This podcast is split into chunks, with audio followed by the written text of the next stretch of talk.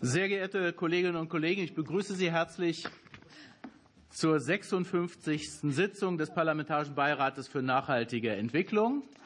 Ich freue mich, dass Sie so zahlreich erschienen sind und was wir heute vorhaben, dazu sage ich gleich noch ein bisschen was. Vor Eintritt in die Tagesordnung aber ein paar Formalitäten. Es haben sich nämlich einige Mitgliedschaften in unserem Beirat verändert. Wir begrüßen die neuen ordentlichen PBNE-Mitglieder Mitglieder in unserer Runde. Zunächst für Bündnis 90 die Grünen und in Nachfolge der Kollegin Stefanie Effner die Kollegin Susanne Menge. Herzlich willkommen. Dann aus den Reihen der Union für die Kollegin Kerstin Radomski neu an Bord Frau Astrid Mannes. Herzlich willkommen. Durch die Auflösung der Fraktion Die Linke und die erfolgte Bildung zweier neuer Gruppen haben sich in diversen Ausschüssen die Zusammensetzung bzw. die Zahlen der Mitglieder verändert. Bei uns hat sich die Mitgliedszahl nicht verändert. Wir sind weiterhin 20 ordentliche Kolleginnen und Kollegen im Beirat. Ähm, aber der von der Linksfraktion weggefallene Sitz ist der CDU-CSU zugekommen. Und deswegen haben wir neu an Bord Herrn Dr. Stefan Kaufmann. Ist er da? Nee, er ist gerade. Er ist noch entschuldigt, aber Sie richten die herzlichen Grüße aus. Er weiß noch von nichts, okay. Und persönlich, persönlich begrüßen werden wir ihn dann noch, aber Sie können das ja schon mal ausrichten, dass wir ihn hier quasi begrüßt haben. Dann gibt es noch ein paar Geburtstage. Ich schaue mal in die Runde. Zwei Geburtstagskinder, denen wir heute nachträglich gratulieren, sind auch da. Nicht anwesend ist die Kollegin Franziska Maschek. Sie hatte am 4. Februar Geburtstag. Aber anwesend, habe ich ja gerade schon begrüßt, ist die Kollegin Susanne Menge. Sie hatte am 11. Februar Geburtstag. Herzlichen Glückwunsch. Und die Kollegin Katharina Willkomm hatte am 19. Februar Geburtstag. Herzlichen Glückwunsch, auch nachträglich. In der Obleuterunde ist die Tagesordnung nicht verändert worden. Sie ist hinzugegangen und deswegen haben wir den Tagesordnungspunkt 1, Unterrichtung durch die Bundesministerin Svenja Schulze vom Bundesministerium für wirtschaftliche Zusammenarbeit und Entwicklung über den aktuellen Sachstand sowie Planungen in der 20. Wahlperiode zur Erreichung zentraler Nachhaltigkeitsziele. Ich freue mich sehr, dass die Frau Bundesministerin es persönlich hat möglich machen können, zu uns zu kommen. Das bei so einem dichten Terminplan ja nicht immer ganz einfach umso erfreulicher, dass die Terminabsprache mit dem Büro wunderbar funktioniert hat. Ähm, wir werden sprechen über die 17 globalen Ziele für nachhaltige Entwicklung, sicherlich nicht in jeder Verästelung, äh, aber es wird sicherlich darum gehen, wie wichtig die internationale Zusammenarbeit und Solidarität an dieser Stelle ist, wie wir diese Zusammenarbeit stärken können und vieles mehr. Und auch die Rolle Deutschlands an dieser Stelle wird sicherlich Thema sein. Wir haben verabredet roundabout 15 Minuten Impuls von der Frau Bundesministerin, anschließend unsere üblichen fünf Minuten äh, Slots sozusagen in der Reihenfolge, wie Sie sich eben hier zu Wort melden. Und insofern lassen Sie uns beginnen. Sehr geehrte Frau Bundesministerin, Sie haben das Wort. Sehr geehrter Herr Vorsitzender, ganz herzlichen Dank. Lieber Herr Staatssekretär, wie schön, dass wir es in einen Ausschuss zusammen schaffen. Liebe Kolleginnen und Kollegen, also erstmal ganz, ganz herzlichen Dank für die Einladung. Ich finde, es ist eine äh, wirklich großartige Chance und Gelegenheit, mit Ihnen ähm, ins Gespräch zu kommen äh, über die, die Lage. Ähm, Herr Vorsitzender, Sie haben das gerade schon angesprochen. Die äh, nachhaltigen Entwicklungsziele ähm, sind in einer wirklich herausfordernden Lage. Eigentlich finde ich immer noch, dass das ein, ein Meisterstück des Multilateralismus war, überhaupt weltweit die Agenda 2030 zu vereinbaren. Ähm, dass das international gelungen ist, ist, äh, finde ich, immer noch ähm, wirklich was Besonderes. Und dieser Rahmen ist auch weiterhin ein, ein wirklicher Kompass äh, für ähm, die ganze Frage, wie man es eigentlich schaffen kann, im Rahmen der planetaren Grenzen ein menschenwürdiges, ein sicheres Leben auf der Welt zu ermöglichen. Und der ein oder andere hat ja geulgt, was ähm, sollen diese Ziele eigentlich noch? Weil wenn man einmal auf den SDG-Gipfel im letzten September guckt, dann sieht man, es sind immer noch die, es sind, ist immer noch die Orientierung, dass einstimmig eine politische Abschlusserklärung äh, angenommen worden, äh, die nochmal die, ähm, diese Agenda 2030 äh, bekräftigt hat, die die Nachhaltigkeitsziele bekräftigt hat Und für alle, die da gezweifelt haben, ich finde, das macht Mut, wenn man sieht, dass das eben dann nochmal gelungen, gelungen ist.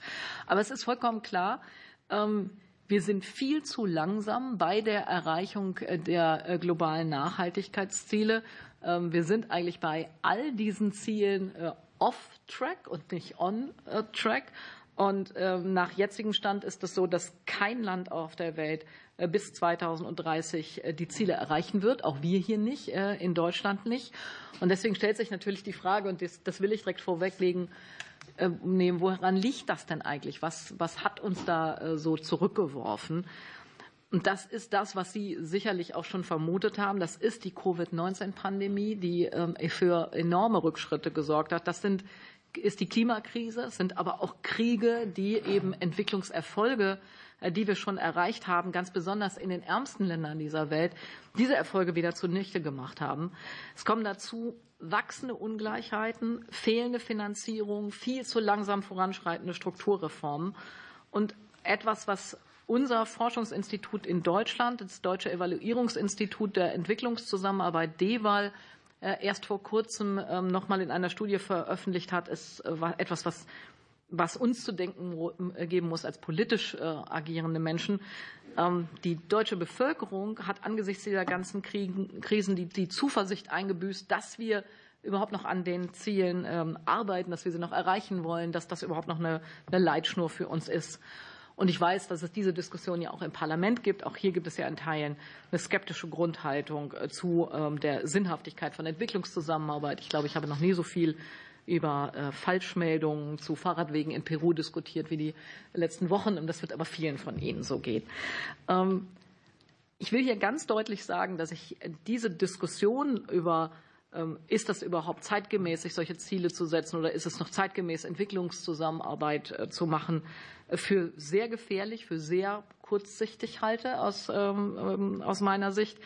Die Herausforderungen, die wir in der Welt haben, die machen nicht an den nationalen Grenzen halt. Und wenn man die Probleme gemeinsam angehen will, und das müssen wir, dann ist Entwicklungszusammenarbeit eines der Felder, wo wir Partnerschaften äh, aufbauen, wo wir es schaffen, gemeinsam an Krisen wirklich zu arbeiten. Und deswegen ist das wirklich gut investiertes Geld. Auch da lohnt wieder ein Blick in die Wissenschaft. Wir wissen, dass mit jedem Euro, den wir heute in äh, weltweit, mit dem wir heute weltweit äh, Gesellschaften krisenfester machen, wir später äh, mindestens vier Euro an humanitärer Nothilfe ähm, sparen. Und deswegen ist dieses Investieren in die Entwicklungszusammenarbeit wirklich gut investiertes Geld. Unser Wohlstand in Deutschland, der beruht auf Weltoffenheit. Er beruht darauf, dass wir eine Exportnation sind. Jeder zweite Euro in Deutschland wird mit dem Export von Waren verdient. Und wenn wir weiter starkes Exportland bleiben wollen, wenn wir unseren Wohlstand erhalten wollen, dann können wir uns keine Schneckenhausmentalität erlauben. Und ich denke, dass das in diesem Ausschuss etwas ist, was man äh, nicht, äh, oder in diesem Beirat etwas ist, was man gar nicht äh, länger ähm, erläutern muss. Ich will es aber hier trotzdem noch mal sagen. Ich habe eben schon mal den zweiten Weltnachhaltigkeitsbericht der Vereinten Nationen angesprochen, der noch mal genau aufzeigt, was sich eigentlich verändern muss und der Nachhaltigkeitsbericht zeigt sehr genau auf, was eigentlich die Wege sind, um die Ziele der Agenda 2030 doch noch zu erreichen. Und ganz zentral rausgehoben wird in dem Bericht der Abbau von Ungleichheiten, Abbau von Ungleichheiten in den Gesellschaften und aber auch zwischen den Gesellschaften. Und es geht da nicht nur um Einkommensungleichheiten, sondern es geht ganz deutlich auch um Veränderung von Strukturen, Ursachen äh, von Ungleichheit. Und deswegen haben wir auch in unserer äh, Entwicklungszusammenarbeit natürlich ähm, uns diese Berichte angesehen und genau geguckt, wie wir beitragen können, solche strukturellen Ungleichheiten äh, zu ähm, bekämpfen. Ein wichtiger Punkt dafür ist die feministische Entwicklungspolitik, weil Gleichstellung ist ein Menschenrecht. Menschenrecht, was bis jetzt noch in keinem Land der Welt erreicht ist. Aber die gleichberechtigte soziale, gleichberechtigte politische, wirtschaftliche Teilhabe aller Bevölkerungsgruppen ist enorm wichtig. Wir wissen aus wissenschaftlichen Studien, dass es deutlich weniger Hunger gibt, deutlich weniger Armut auf der Welt, dass es mehr Stabilität gibt, wenn die ganze Gesellschaft beteiligt ist, also wenn Frauen auch gleichberechtigt äh, Verantwortung übernehmen. Es gibt ganz wunderbare Berichte der Weltbank, die gerade vor kurzem noch mal äh, berichtet haben, dass das pro Kopf äh, Bruttoinlandsprodukt um 20 Prozent steigen würde, wenn Frauen und Männer gleichberechtigt an der Arbeitswelt beteiligt wären. Und ähnliche Studien äh, gibt es sehr viele, die zeigen, dass eben äh, Geschlechtergerechtigkeit ein ganz zentraler Punkt ist. Und deswegen habe ich mir vorgenommen, dass wir in dieser Legislaturperiode 93 äh, Prozent unserer Projekte, also das ist das, was wir umsteuern können, 93 Prozent unserer Projekte sollen eben auch auf das Thema Gleichstellung mit einzahlen. Der zweite große Hebel, den wir ansetzen, und davon will ich auch am Anfang kurz berichten, äh, ist die internationale äh, Finanzarchitektur. Wir brauchen auch den privaten Sektor, äh, der sich verändert, der mitinvestiert in nachhaltige Lösungen. Und deswegen ähm, als das, was ich beeinflussen kann, die Weltbank. Ich bin Gouverneurin der Weltbank. Wir haben uns eine ehrgeizige Reform der Weltbank vorgenommen. Ähm, da sind jetzt erste Veränderungen der Weltbank schon auf den Weg gebracht worden. Aber die neue Version, Vision der Weltbank, nämlich zu sagen, wir wollen auf einem lebenswerten Planeten leben, also Armut bekämpfen auf einem lebenswerten Planeten, neue Anreize setzen, um globale Güter wie eben Klima, Umweltschutz, Friedensförderung, Pandemievorsorge Vorsorge voranzubringen. Äh, diese neuen Anreize in der Weltbank sind jetzt auf den Weg gebracht, aber es ist noch eine ganze Menge zu tun, äh, um da weiterzukommen und um die Bank wirklich in diese Richtung auch zu äh, verändern. Worüber ich gerne noch berichten würde, aber ähm, vielleicht dann zu einem späteren Punkt, sind äh, Auswirkungen, positiv wie negativ, unseres eigenen Konsums, äh, weil das hat enorme Auswirkungen auf den äh, globalen Süden. Ähm, das war ein wesentlicher Punkt, warum in der letzten ähm, Runde äh, der letzten Koalition ähm, das Lieferketten-Sorgfaltspflichtengesetz auf den Weg gebracht wurde, weil unser Konsumverhalten enorme Auswirkungen auf die Länder, vor allen Dingen des globalen Südens, heißt, hat.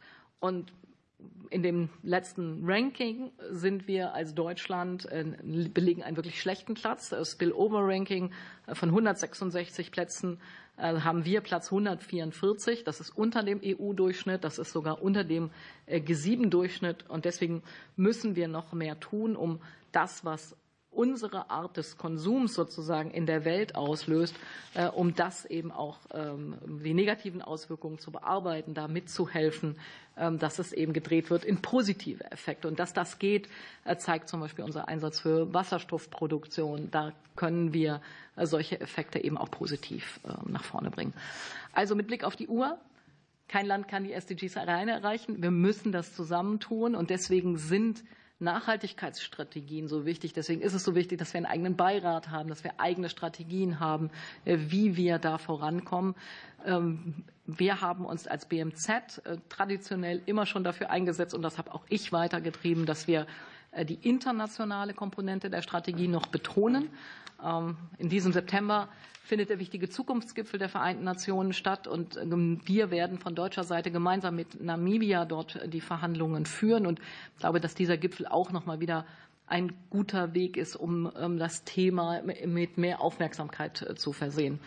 Der Kanzler hat aber auch eingeladen zu einem neuen Typ von Konferenz, mit zu der Hamburg Sustainability Konferenz, die in diesem Jahr im Herbst äh, stattfinden wird. Wir wollen mit dieser Konferenz äh, Vertreterinnen und Vertreter aus dem globalen Süden äh, und aus den ähm, Industrieländern zusammenbringen. Wir wollen Privatwirtschaft, Wissenschaft, Zivilgesellschaft äh, an den Tisch holen, um noch mal stärker zu diskutieren, wie erreichen wir die Ziele denn jetzt? Was sind erfolgreiche Modelle? Was hat uns vorangebracht? Und wie können wir das, was erfolgreich ist, eben dann noch weiter ausweiten? Ähm, es geht darum, auch eine Basis zu schaffen für Glaubwürdigkeit, für Vertrauen, gerade im globalen Süden, weil ähm, uns wird da oft äh, Doppelzüngigkeit vorgeworfen, uns werden doppelte Standards vorgeworfen und daran zu arbeiten, dazu braucht es Gespräche äh, und äh, das wollen wir mit dieser Hamburg Sustainability Konferenz im Oktober jetzt voranbringen. Ähm, die, da kann ich auch im Weiteren gleich sicherlich noch mehr äh, für, äh, drüber erzählen. Und deswegen will ich erstmal hier ausdrücklich Danke sagen. Danke für das Engagement hier ähm, für des Beirats, sich für nachhaltige Entwicklungsziele ähm, auch einzusetzen, die Agenda 2030 immer noch bekannter zu machen, über die globalen Nachhaltigkeitsziele äh, zu reden und die Bedeutung darzustellen. Dafür bedanke ich mich ganz ausdrücklich und freue mich jetzt einfach auf die Diskussion mit Ihnen. Ja, ein herzliches Dankeschön für Ihren Impuls. Ähm, ich habe es vorhin nicht erwähnt, Herr Staatssekretär Tito ist für den Tagesordnungspunkt 2 da und wird dann von mir natürlich auch noch ordentlich begrüßt. Aber Schön, dass Sie schon hier mit am Tisch sitzen und der Debatte folgen. Ja, nach üblichem Prozedere nehme ich Ihre Wortmeldung auf. Ich habe die Kollegin Rudolph schon gesehen, Herrn Dr. Steffinger, Herrn Dr. Kraft und die Kollegen, die ich gleich noch notiere. Bitte kurz noch die Hand oben lassen, dann kann aber Frau Rudolph schon beginnen. Sehr gern. Vielen Dank, Herr Vorsitzender. Ja, ja, ja, ich nehme Sie alle auf. Nicht die das, das, kriegen die hin da vorne. Ich habe ganz großes Vertrauen. Frau Ministerin, schön, dass Sie heute bei uns sind. Äh, natürlich auch mit Unterstützung aus dem Haus, aber ich würde es trotzdem gerne am Anfang sehr, sehr positiv hervorheben. Das ist nicht immer selbstverständlich, dass die Ministerinnen-Ebene hier vertreten ist. Insofern fühlen wir uns da, glaube ich, sehr geehrt, dass das heute der Fall ist und wir in den Austausch gehen können. Ähm, ich würde gerne zum Punkt ähm, weil es einfach gerade öffentlich natürlich stark diskutiert wird. Warum machen wir EZ? Warum ist das neben einem altruistischen auch unser ureigenes Interesse, gerne noch mal auf die indirekten, intangiblen Vorteile zu sprechen kommen. Sie haben ja ausgeführt, Exportnationen, das ist alles direkt für uns wichtig, aber vielleicht noch mal auf das Feld der internationalen Diplomatie und den Punkt Glaubwürdigkeit, den Sie selber angesprochen haben. Vielleicht kann man das noch mal ein bisschen ausführen und plastisch machen. Was kostet es uns eigentlich, wenn wir diese Glaubwürdigkeit nicht hinbekommen? Bei welchen konkreten Projekten ist das wichtig, dass die internationale Gemeinschaft uns vertraut, dass wir auch unseren Teil leisten, wenn es darum geht, die SDGs überall erfüllbar zu machen. Vielen Dank.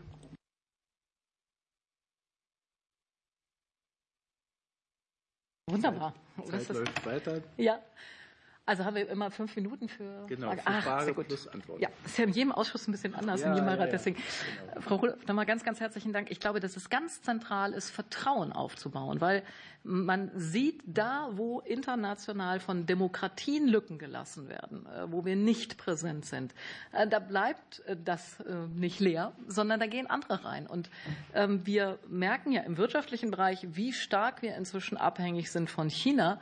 China hat diese Rohstoffe aber gar nicht alle selber, die sie verarbeiten, sondern holen sie oft aus unseren Partnerländern, äh, ermöglichen aber keine Wertschöpfung in den Partnerländern, äh, sondern holen die Rohstoffe raus, verarbeiten sie selber weiter und verkaufen sie dann oft an uns. Und deswegen haben wir ein wirklich eigenes Interesse daran, äh, mehr Arbeitsplätze, erste Verarbeitungsstufen von Rohstoffen zum Beispiel in Entwicklungsländern zu schaffen, damit es einfach nicht diese starke Abhängigkeit von China gibt. Das ist jetzt auch wieder ein monetäres oder ein wirtschaftliches Interesse, aber eins, was enorm wichtig ist. Das zweite ist die Währung Vertrauen. Äh, wir müssen Vertrauen aufbauen. Wir sind, äh, wie ähm, Olaf Scholz immer wieder Helmut Schmidt zitiert, eine Mittelmacht. Also wir sind im Vergleich zu äh, den Einwohnerzahlen auf dem afrikanischen Kontinent eben kein großes Land mehr. Wir sind ein wirtschaftlich starkes Land, aber eines, äh, was jetzt nicht äh, mit den Wachstumszahlen bei der Bevölkerung ausgestattet ist, wie das zum Beispiel auf dem afrikanischen Kontinent ist. Und deswegen sind wir gut beraten, Partnerschaften aufzubauen, Vertrauen aufzubauen, ähm, ein verlässlicher Partner zu sein in der Zusammenarbeit bei den vielen Krisen in der Welt ist doch vollkommen klar, dass wir das nicht alleine lösen können werden.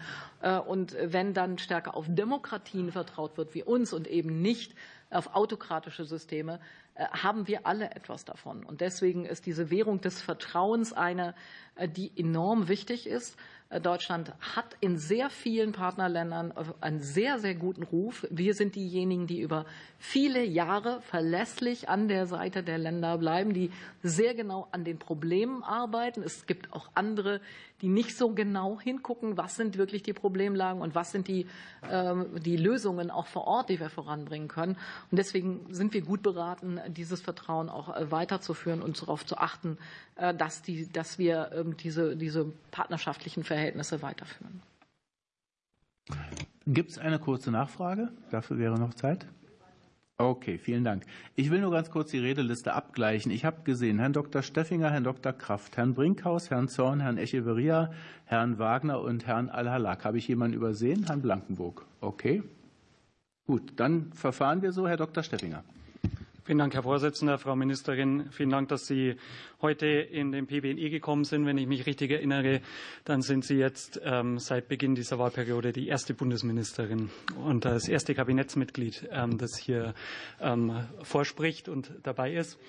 Und ähm, die Frau Staatsministerin ist kein Mitglied der der Bundesregierung, ähm, des, des Kabinetts, aber kein Kabinettsmitglied. Also auf jeden Fall, ähm, außerdem war es ursprünglich auch als Kompliment gemeint, aber gut.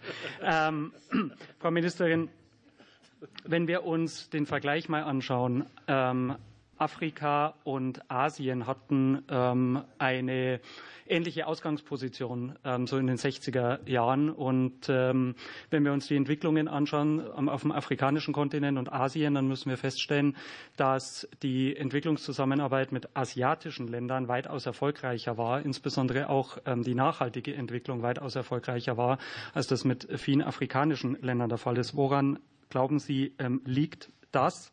Das wäre die erste Frage. Und die zweite Frage, Sie haben die äh, fehlende Finanzierung auch angesprochen, haben die Privatwirtschaft auch nochmal erwähnt, was ich ähm, sehr, sehr gut finde. Gleichzeitig, ähm, wenn wir in den Haushalt schauen, dann ähm, kürzen Sie ja auch bei diesem Titel sehr, sehr stark, seitdem Sie im Amt sind. Mich würde mal konkret interessieren, auf wie vielen Reisen hatten Sie eine Wirtschaftsdelegation dabei, wenn Sie in Afrika unterwegs waren? Direkt antworten. Das ist genau. ungewöhnlich. Ja, das ist so. Also vielleicht zur Aufklärung, auch wenn es als Lob gemeint ist, aber Sarah Reklewski ist äh, Staatsministerin und damit auch Kabinettsmitglied also, ähm, und ähm, berichtet immer sehr positiv auch von diesem Beirat und von den Diskussionen hier. Deswegen ähm, glaube ich, ist es gut, wenn wir das hier mit, also breit hier auch Ihnen für die Diskussion zur Verfügung stehen. Ich teile aber, Herr Steffinger, Ihre These nicht, dass äh, Asien und grundsätzlich besser sozusagen in der Entwicklung vorankommt als Afrika, äh, weil beides sind große ähm, Kontinente, große äh, Einheiten, die wir da beschreiben. Und wenn Sie in Afrika genauer hingucken, sehen Sie, dass Kenia zum Beispiel eine ganz rasante Entwicklung gemacht hat, sehr heute in, zum Beispiel in der Energieproduktion schon sehr nah dran ist, äh, fast äh, komplett aus erneuerbaren Energien ähm, sich äh, zu speisen und wahrscheinlich ähm, eins der Länder sein wird, die sehr schnell mehr Energie produzieren, als sie selber brauchen und dann zum Beispiel auch in Wasserstoff investieren können. In Asien haben sie Länder, die sehr stark vorangehen. sie haben aber auch welche, die große Probleme haben. Also ich glaube, dass wir gut beraten sind, genauso wie wir uns für Europa äh, die, die Differenzierung wünschen in der Wahrnehmung, ähm, genauso differenziert auch an die anderen Kontinente herangehen. Ähm, wir gucken uns in der Entwicklungszusammenarbeit sehr genau an, was ist erfolgreich in dem, was wir machen. Also mit DEWAL haben wir ein Institut, was uns sehr intensiv darin berät, äh, genau hinzugucken, was sind erfolgreiche Projekte der äh, Zusammenarbeit. Und ich glaube, das ist genau der richtige Ansatz, differenziert hingucken, was, was ist in der äh, Zusammenarbeit gut und äh, was nicht. Bei Wirtschaftsdelegationen, ähm, ich bin selten mit Wirtschaftsdelegationen unterwegs, weil ja meine Aufgabe nicht die äh, Außenwirtschaft sozusagen ist, sondern meine Aufgabe ist es ja vor allen Dingen mitzuhelfen, dass die Rahmenbedingungen in den Ländern geschaffen werden, dass Wirtschaft überhaupt vor Ort kommen kann und ähm, überhaupt ähm, einen, Rahmen findet, in denen Investitionen äh, möglich sind. Deswegen ist der Schwerpunkt äh, im Vergleich zum Wirtschaftsministerium bei mir eben äh, wirtschaftliche Entwicklung in den Ländern voranzubringen und erst in zweiter Linie auch für deutsche Unternehmen zu werben. Das mache ich natürlich auch, ähm, werbe auch für deutsche Unternehmen, aber ich bin nicht diejenige, die mit großen Wirtschaftsdelegationen unterwegs ist. Noch eine kurze Nachfrage? Möchte nur festhalten, also der Titel des Hauses ist wirtschaftliche Zusammenarbeit und Entwicklung. Und deswegen glaube ich, ist schon dieser Themenbereich der wirtschaftlichen Zusammenarbeit ein Themenfeld, das ähm, sehr, sehr wichtig ist. Und äh, wir werden eine Entwicklung, eine nachhaltige Entwicklung in den Entwicklungsländern und wenn wir jetzt insbesondere auf dem afrikanischen Kontinent ähm, schauen, nur hinbekommen, und das haben Sie selber gesagt, wenn wir die Privatwirtschaft auch entsprechend ähm, stärken. Und da sehe ich schon auch die Möglichkeit, auch als Entwicklungsministerin und auch als Entwicklungsministerium, das im Namen hat wirtschaftliche Zusammenarbeit und Entwicklung, hier auch entsprechend ähm, tätig zu sein. Das möchte ich einfach nur noch mal festhalten. Ja, danke schön. Wir schauen mal, ob nachher noch eine Gelegenheit ist, darauf vielleicht noch mal am Rande kurz einzugehen. Wir fahren erst mal in der Redeliste fort. Herrn Dr. Kraft habe ich jetzt und anschließend Herrn Brinkhaus. Ja, danke schön. Ähm, ich wollte es eigentlich an Ihrem Statement äh, sagen, dass ein Euro äh, für wirtschaftliche Zusammenarbeit vier Euro in der humanitären äh, Hilfe nach entspricht. Ich wollte es eigentlich machen auf die Projekte, die einfach in den Palästinensergebieten, unter anderem eben auch in Gaza stattfinden Und, ähm, aber ich möchte das von der anderen Sache aufziehen, nämlich von Ihrer Evaluierung. Wie kann es denn sein, dass trotz Evaluierung von Projekten nicht aufgefallen ist, trotz Videos einer Terrororganisation, dass aus diesen Geldern für die Wasserinfrastruktur in den Palästinensergebieten, inklusive Gaza, dass diese Wasserrohre für den Bau von Qassam-Raketen verwendet worden sind? Das macht mich halt nach wie vor sprachlos. Und wenn, wenn es an diesem wirklich prominenten Beispiel schon nicht aufgefallen ist, wie schaut es denn mit der Evaluierung von den anderen Projekten aus? Muss man sich da ähnliche Sorgen machen?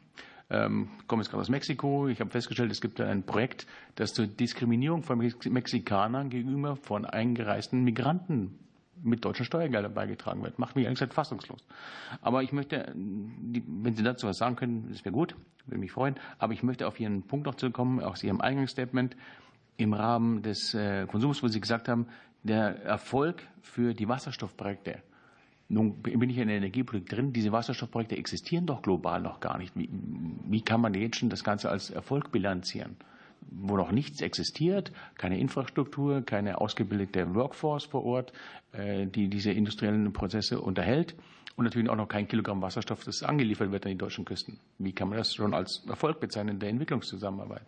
Bin ich sprachlos ein bisschen. Und auch hier direkte Antwort. Ja, ganz herzlichen Dank. Ähm, also die äh, Evaluierung äh, unserer Projekte in ähm, dem, im Gaza haben ganz klar ergeben, dass unser Geld nicht in falsche Kanäle gegangen ist. Es ist nicht eingesetzt worden, um Waffen ähm, zu äh, produzieren.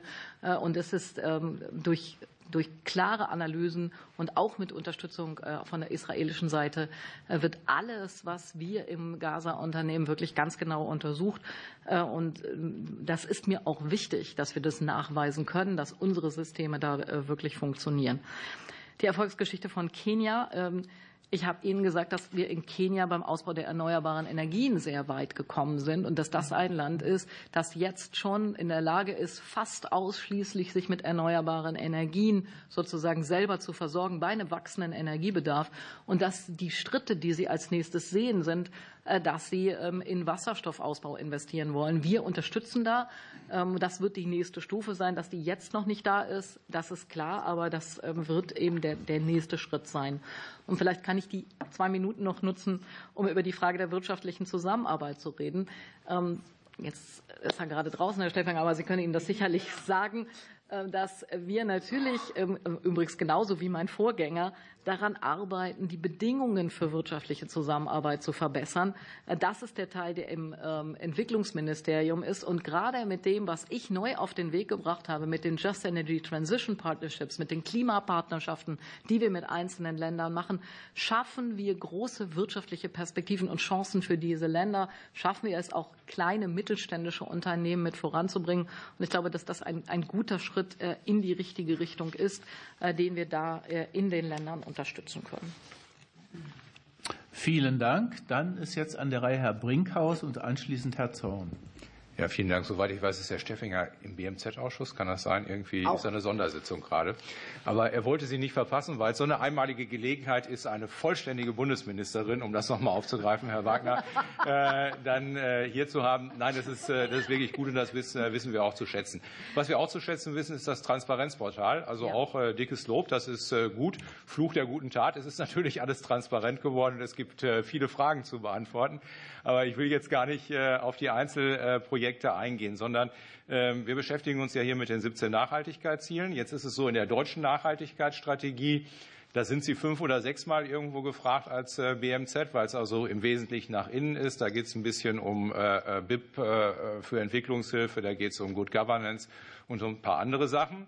Würde uns freuen, wenn in der neuen Nachhaltigkeitsstrategie das BMZ noch ein bisschen prominenter auch in der Außenwirkung vertreten ist. Also Kleiner Hinweis zum Kontakt mit Frau Rigleski, die das ja äh, momentan erarbeitet. Aber die Frage geht eigentlich in eine andere Richtung. Sie haben rund 12 Milliarden Euro zur Verfügung. Äh, Sie haben 17 SDGs. Sie definieren im äh, Einzelplan 10 SDGs als Kern-SDGs, weil die dann nochmal besonders genannt sind. Sie haben 65 Länder. Und diese 10 SDGs sind wieder mit 150 UN-Indikatoren ungefähr unterlegt. Also wenn ich jetzt sage, 10 SDGs, 150 Indikatoren, 65 Länder, dann habe ich so rund 100.000 Datenpunkte. Äh, so, und jetzt stellt sich die Frage, und das ist jetzt keine Frage an Sie und an die Ampelregierung, sondern das war immer so, was ist eigentlich die Priorisierung? Und die nächste Frage, wie komme ich von der Priorisierung der Bundesrepublik Deutschland, der Bundesregierung auf das einzelne Projekt? Jetzt greife ich trotzdem mal eins raus. Also ich habe mal gefunden, Argentinien hat mich gewundert, dass wir da überhaupt Entwicklungshilfe machen. Gibt es ein Projekt in Cordoba, da geht es um Post-Covid-Strategien. Und dann ist jetzt die Frage, können Sie jetzt nicht im Einzel beantworten, aber wie kommt man im Grunde genommen von einem argentinischen Projekt auf die übergeordneten SDGs, die verfolgt werden? Und wie wird das Ganze systematisiert, damit die knappen Mittel, 12 Milliarden, gut, wir haben noch ein paar andere in der Oder-Quote, damit diese 12 Milliarden auch vernünftig eingesetzt werden? Und damit das nicht so eine Gießkanne ist, so jetzt kommt mal irgendwie Miserio an und sagt, ich habe was Tolles und dann kommt irgendwie eine andere Organisation an und sagt, ich könnte mir mal vorstellen, in Eritrea was gegen Hunger zu machen dass das nicht unsystematisch ist.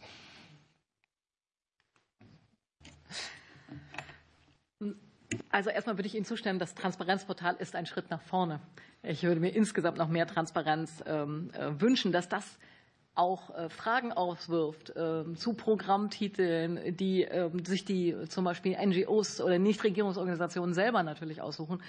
Das ist so, aber es ist besser, wir haben Transparenz und Sie können fragen, als wir haben diese Transparenz nicht. Und deswegen arbeiten wir daran, das Transparenzportal noch zu erweitern und eben auch die, das Auswärtige Amt da noch stärker dazu zu bekommen. Und ich unterstreiche auch, dass wir in der nächsten Nachhaltigkeitsstrategie gerade in dem internationalen Bereich gerne noch stärker vertreten sein möchten, ohne dass wir das noch dicker machen, das Buch, weil es muss ja irgendwie auch noch handelbar und handhabbar bleiben. Trotzdem ist die internationale Dimension eine sehr wichtige und für unser Land, glaube ich, immer wichtige werdende. Wie macht man das ganz konkret in der Aushandlung und wie die einzelnen Prioritäten gesetzt werden? Sie haben absolut recht, das Geld reicht nicht, um alle Ziele gleichberechtigt sozusagen miteinander zu verfolgen. Das würde aber auch nicht reichen, wenn wir den gesamten Haushalt hätten. Deswegen müssen wir priorisieren. Ich habe zu Beginn der Periode gesagt, dass wir vier große Punkte herausheben, dass wir das ganze Thema Gesundheit wieder stärker auf den, die Tagesordnung heben müssen, weil nach Covid vollkommen klar ist, dass wir Pandemien nur gemeinsam bekämpfen können und deswegen überall Gesundheitssysteme brauchen. Und deswegen haben wir dieses Feld wieder neu mit auf die Tagesordnung genommen. Die ganze Frage Klima, Just Transition, der Kampf gegen Hunger, und die feministische Entwicklungspolitik. Und ganz konkret läuft das so, dass wir alle zwei Jahre mit den meisten Ländern in Regierungsverhandlungen gehen, jeweils dort verhandeln, was sind die Dinge, die wir anbieten, wo haben wir Kompetenzen, was, wo sind wir besonders gut. Also ich meine, die meisten Länder fragen uns zum Beispiel nach Berufsbildungssystemen, weil das, da haben wir weltweit ein Alleinstellungsmerkmal, dass wir berufliche Bildung, praktisch anwendbares Wissen voranbringen. Wir haben gute Projektpartner, die Handwerkskammern, IHK sind mit dabei, um vor Ort eben auch zu vermitteln, wie sowas funktioniert. Das ist was, was überall immer wieder nachgefragt ist und was wir voranbringen können. Also ein Teil machen wir in den Regierungsverhandlungen und legen da die Schwerpunkte jeweils für die nächsten zwei Jahre fest. Und den anderen Teil machen die Nichtregierungsorganisationen, die für sich selber auch eben Schwerpunkte setzen. Da mischen wir uns nicht ein, weil wir sagen, die großen Kirchen, die großen, also Miserio, Brot für die Welt, das sind ja die Welthungerhilfe, die können es gut selber entscheiden, wo sie was machen wollen. Da vertrauen wir darauf, dass die das, das selber gut im Griff haben. Da gehen wir nicht mit rein sondern überlassen das den Organisationen selber. Also es ist ein Aushandlungsprozess im Kern, wie wir dann wieder darauf kommen, was auf welches SDG einzahlt. Wir arbeiten immer daran, das noch zu verbessern, weil das, das hat eine Wahnsinnskomplexität. Wir haben auch eine unheimliche Komplexität in den, in den Kennungen drin. Aber Transparenz erfordert eben auch, dass man Daten dann festhält und da den richtigen, den richtigen Weg zu finden, dass wir ihnen die Informationen geben können, wie die, erfolgreich die Projekte waren, wie viele Leute wir erreicht haben und gleichzeitig es nicht zu komplex zu machen. Das ist das, was wir, was so die tägliche Herausforderung ist. Vor allen Dingen, weil wir ja nicht nur national so ein Kennsystem haben, sondern auch in der EU und international und auch in diese Systeme sozusagen jeweils die Daten einpflegen müssen. Also die, die Komplexität, da würde ich Ihnen zustimmen, Herr Brinkhaus, ist enorm hoch, aber notwendig. Deswegen ist das unser, unser täglicher Job, damit umzugehen. Vielen Dank. Jetzt folgen auf der Redeliste Herr Zorn und dann Herr Echeverria. Ja, vielen Dank, Frau Ministerin. Vielen Dank, Herr Ausschussvorsitzender ähm, oder noch nicht Ausschussvorsitzender, aber Herr Vorsitzender. Frau Ministerin, schön, dass Sie heute da sind. Ähm, ich habe zwei Fragen mitgebracht. Die erste Frage ist etwas, was uns seit einer Weile begleitet, nämlich die Frage, wie schaffen wir das, alle möglichen Akteuren, die es gibt, zu koordinieren. Wir haben es ja damit zu tun, dass es auf multilateraler Ebene, auf regionaler Ebene, auf nationaler Ebene mehrere Akteure gibt, die im Bereich der Entwicklungszusammenarbeit tätig sind und teilweise konkurrieren ähm, um äh, gewisse Themen und gewisse Projekte. Und da ist die Frage der Koordinierung zwischen den Akteuren eine entscheidende Frage, wenn es darum geht, ähm, auch ähm, tatsächlich äh, Impact zu, zu erreichen. Und vielleicht auch damit verbunden die Frage, inwiefern gelingt es uns oder inwiefern verfolgen Sie auch die Strategie, ein Angebot anzubieten als Pendant zu das, was äh, die Chinesen und andere Akteure auch in den letzten Jahren im Bereich der Entwicklungszusammenarbeit gemacht haben. Und die zweite Frage, die uns und ich weiß, dass es Sie auch sehr beschäftigt, nämlich die Frage der Finanzierung. Wenn es darum geht, die SDGs zu erreichen, wird es darum gehen, dass wir zusätzliche Gelder mobilisieren. Und da gibt es einiges, was in Ländern des globalen Südens geschehen muss. Aber da gibt es auch ein paar Punkte, die auf globaler Ebene liegen. Und ich ziele auf die Reform der Weltbank, aber auch auf die Frage äh, der Schuldenrestrukturierung, die schon seit äh, Jahren äh, diskutiert wird. Und ich weiß, dass Ihr Haus zuletzt eine Studie rausgebracht hat. Deswegen, wenn Sie noch mal Ihre Eindrücke im Hinblick auf potenzielle Lösungsansätze hier vorstellen könnten, das wäre sehr hilfreich. Vielen Dank. Ganz, ganz herzlichen Dank. Das wären eigentlich zwei Fragen, mit denen man eine Dreiviertelstunde verbringen kann. Und deswegen kann ich Sie vielleicht, äh, wenn einer an der einen oder anderen Zeit hat, der Unterausschuss Internationale Klima- und Energiepolitik wird sich gleich ausführlich mit den ganzen Weltbankfragen nochmal beschäftigen und dem, äh, was, also was die ganze Finanzierung angeht. Aber die Weltbankreform ist der erste Schritt, um weiter voranzukommen. Aber Sie haben zum absolut, mit absolutem Recht die Schulden angesprochen. Die Schuldenstruktur ist heute in den Entwicklungsländern eine ganz andere als noch vor 15 oder 20 Jahren. China spielt eine sehr, sehr große Rolle. 17 äh, Prozent der Schulden der Entwicklungsländer sind inzwischen bei China. Und wir haben einen großen Teil private Gläubiger mit drin. Äh, dafür wird international der Begriff Gaia-Fonds genommen, weil sie ähm, eben auch große Probleme bereiten. Und diese, diese Finanzflüsse überhaupt wieder zusammenzukriegen, eine Transparenz über die Schulden der Länder zu bekommen, ist gerade sehr komplex. Wir haben das Common Framework, äh, was wir da auf den Weg gebracht haben, durch sehr große Bemühungen von ähm, äh, Kristalina Georgieva ist es gelungen, diese Struktur auch ans Laufen zu kriegen, besser zu werden in der Bearbeitung äh, der, der Schulden. Aber da ist echt noch Luft nach oben. Es ist wahnsinnig schwierig, China mit an einen Tisch zu bekommen. Und deswegen arbeiten wir auch an neuen Instrumenten, ähm, die, die bei uns schon bekannt sind, die international aber nicht so stark genutzt werden. Debt Swaps, also Schuldenumwandlungen anzubieten, äh, was in den Ländern sehr stark hilft. Wenn wir zum Beispiel sagen, wir verzichten auf Rückzahlungen von Schulden, wenn ihr in eurer Währung Dinge voranbringt, die wir sonst in der Entwicklungszusammenarbeit voranbringen würden. Und solche neuen, kreativeren Finanzinstrumente sind etwas, was sehr helfen kann und wofür wir gerade international werben. Und das ist auch meine, meine Antwort schon auf den zweiten Teil Ihrer Frage. Ähm, wie schaffen wir das eigentlich mit der Koordinierung? Wir müssen als Deutschland viel präsenter sein in den multilateralen Organisationen. Wir müssen bei der Weltbank, in der EU, äh, in den ganzen internationalen Koordinierungen eine Rolle übernehmen. Wenn wir dort Dinge beeinflussen, ähm, dann können wir einfach viel größere Geldsummen und viel größere Projekte sozusagen miteinander stemmen. Und ich will das mal an einem Beispiel deutlich machen. Mein Haushalt ist viel zu klein mit den 12 Milliarden Euro, die ich habe.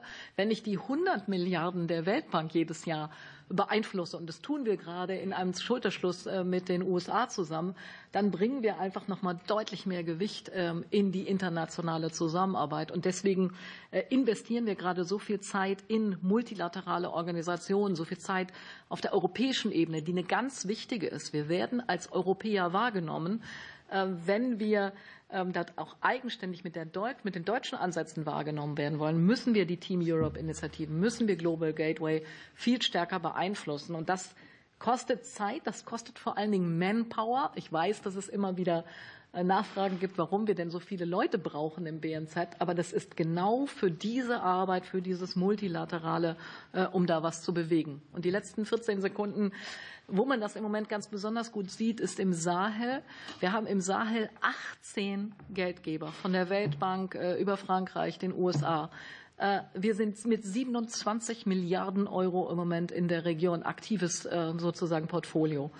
Das besser zu koordinieren, sodass das Geld auch wahrgenommen wird und ankommt, dass es ähm, dass wir gegen das russische Narrativ, was da sehr stark ist, auch äh, das äh, Demokratische gegenstellen können und sagen können, auch wir helfen, wir sind präsent, wir sorgen für Perspektiven für die sehr, sehr junge Bevölkerung im Sahel und helfen dort Jobs zu schaffen, was uns dann wiederum nutzt, weil das äh, die, die Wurzeln des Terrorismus mit austrocknet. Also das ist so ein Beispiel für, für Koordination, ähm, die, die wir eben auch mit voranbringen müssen. Das ist aufwendig, das kostet Zeit, das sieht man dann auch nicht alles immer sofort. Aber ich glaube, dass es sehr gut investierte Zeit und sehr gut investiertes Geld ist, multilateral da stärker unterwegs zu sein. Vielen Dank. Wir kommen nun zu Herrn Echeverria und anschließend Herr Wagner. Ja, sehr geehrte Frau Ministerin, sehr geehrter Herr Vorsitzender. Ähm, ich schließe mich einfach mal kurz dem Dank an, dass Sie heute hier sind. Ähm, die Kollegin Menge von den Grünen und ich waren gefühlt vor anderthalb Wochen in Mittelamerika unterwegs mit der parlamentarischen Freundschaftsgruppe und ähm, dort haben wir unter anderem Guatemala besucht. Und Guatemala ist natürlich auch ein Land, ein gutes Gegenbeispiel für die derzeitige Situation in ganz Lateinamerika, wo man das, zum Teil das Gefühl hat, dass die gerade irgendwie vom Faschismus gekapert werden und von Populisten gekapert werden. Ähm, die Frage, die ich jetzt stelle, kann ich mir eigentlich selbst beantworten. Bilaterale Zusammenarbeit sind wir leider ausgestiegen und Sie werden mir sagen, Herr Abgeordneter, besorgen Sie mir das Geld und ich mache die Arbeit, um es kurz zu machen. Deswegen würde ich mich auf einen anderen Punkt äh, fokussieren. Ähm, so, mir ist ein bisschen aufgefallen, das Thema war ja schon Globalmittel. Und ich weiß nicht, inwieweit äh, so bei manchem Treffen mit NGOs, Kirchen, habe ich so ein bisschen das Gefühl gehabt, dass wir auf der einen Seite richtigerweise feministische Entwicklungspolitik betreiben, ganz klar, aber auf der anderen Seite auch über Global, Globalmittel konservativere Kreise teilweise ähm, mitfinanzieren, die bestimmte, wie zum Beispiel Familienplanung für Frauen anders sehen, als wir es, als wir es jetzt sehen würden. Und da wäre meine Frage, ob man da irgendwie ein Auge drauf hat, weil da sind wir über zwei, drei Dinge gestolpert, die mich ein bisschen gewundert haben in den Aussagen. Ja, erstmal ähm, Mittelamerika, Guatemala, äh, diese Region ist ja im Moment sehr dynamisch. Wir ähm, sehen, was sich in, äh, in Brasilien tut, äh, was sich äh, ähm, in Kolumbien äh, in der Friedensarbeit verändert hat. Und ähm, ich bin auch sehr froh, dass es in Guatemala jetzt ähm, positive Beispiele gibt. Ja, wir sind aus der bilateralen, unmittelbaren Zusammenarbeit ausgestiegen. Das ist äh, genau richtig. Und Sie haben meine Antwort vorweggenommen, aber ähm, es sind noch nicht Regierungsorganisationen, Stiftungen ähm, sehr stark in Guatemala unterwegs, sodass wir äh, auch ähm, als Deutschland da nicht komplett raus sind, sondern immer noch einen, einen Fuß in der Tür haben. Die ganze Frage der Familienplanung oder der sexuellen und reproduktiven Rechte für Frauen ist eine enorm wichtige. Ähm, und deswegen legen wir auch großen Wert darauf, dass zum Beispiel äh, mit dem, äh, mit dem ähm, ähm, wie heißt das auf Deutsch, Weltbevölkerungsfonds, ja. Weltbevölkerungsfonds äh, dort weiter Projekte voranzuentwickeln, weil wenn Frauen stärker mitentscheiden können, wann sie mit wem und ob überhaupt Kinder bekommen, ist das ein enormer Schritt für die Entwicklung nach vorne. Ich komme gerade aus Nigeria zurück. Äh, dort ist im Schnitt ähm, sieben, acht Kinder für, pro Frau.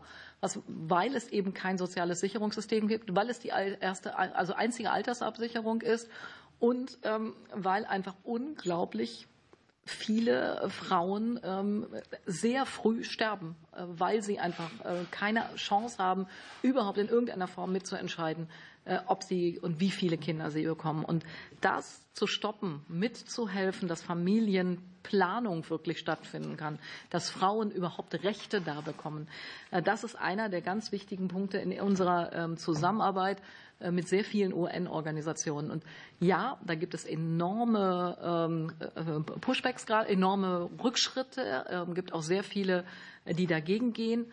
Ähm, übrigens nicht die kirchlichen Organisationen, weil das gerade so anklang. Also wir arbeiten da mit den deutschen kirchlichen Organisationen jedenfalls sehr gut zusammen, weil die die, die Vorteile von Planung dort sehen. Aber international gibt es da gerade sehr starke Rückschritte und deswegen achten wir sehr genau darauf, wer wird in den Projekten finanziert, bringen wir wirklich Rechte für Frauen dort voran, äh, ist es damit verbunden, dass ähm, soziale Sicherungssysteme in den Ländern äh, entstehen ähm, und achtet überhaupt jemand auf die Rechte äh, der Frauen in den Projekten. Also deswegen wichtiger Punkt, aber etwas, was wir ähm, auch sehr genau sehen und auf was wir achten. Ja, vielen Dank für die Beantwortung. Wir kommen nun zu Herrn Wagner und anschließend Herr Al-Halak.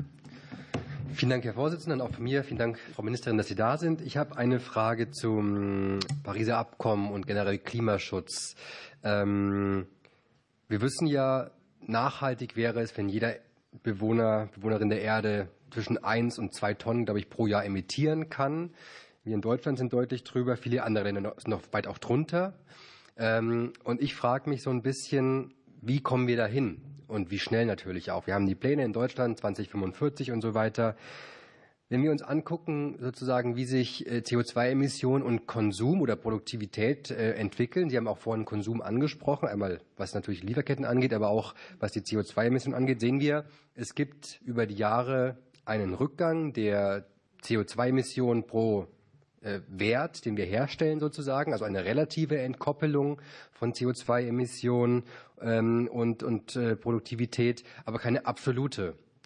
Und wir hatten hier in den, in den äh, PBNE-Sitzungen schon jetzt mehrfach Menschen, einmal aus dem Finanzbereich, äh, Fiscal Future, glaube ich, hieß die NGO, aber auch aus der Kirche, die teilweise auch ähm, ja, wo es um das, um das Wachstumsdogma ging sozusagen und ähm, inwiefern das sozusagen aufzulösen ist äh, mit, mit den Anstrengungen, klimaneutral zu werden.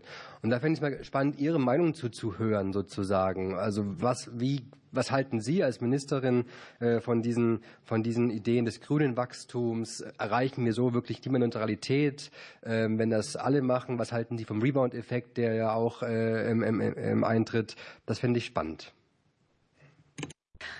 Ja, ganz herzlichen Dank. Auch das wäre ein Thema, wofür man äh, wirklich mal etwas länger Zeit bräuchte. Aber was wir äh, in den ähm, unmittelbaren Verhandlungen mit unseren Partnerländern sehen, ist, dass es kein One-Size-Fits-it-all gibt, sondern dass man wirklich pro Land sehr genau hingucken muss, weil ähm, die brauchen Wachstum, zum Beispiel in der Frage der äh, Ausbau der Netze. Also einfach zu sagen, na ja, ihr eure restliche Bevölkerung braucht keine Energie und soll nicht ans Netz angeschlossen werden, ist keine Option, sondern ähm, da muss es Möglichkeiten geben eines eines qualitativen, eines nachhaltigen Wachstums. Das ist den Ländern selber auch sehr wichtig. Und da werden wir, äh, werden wir nicht sagen können, das kostet zu viel CO2.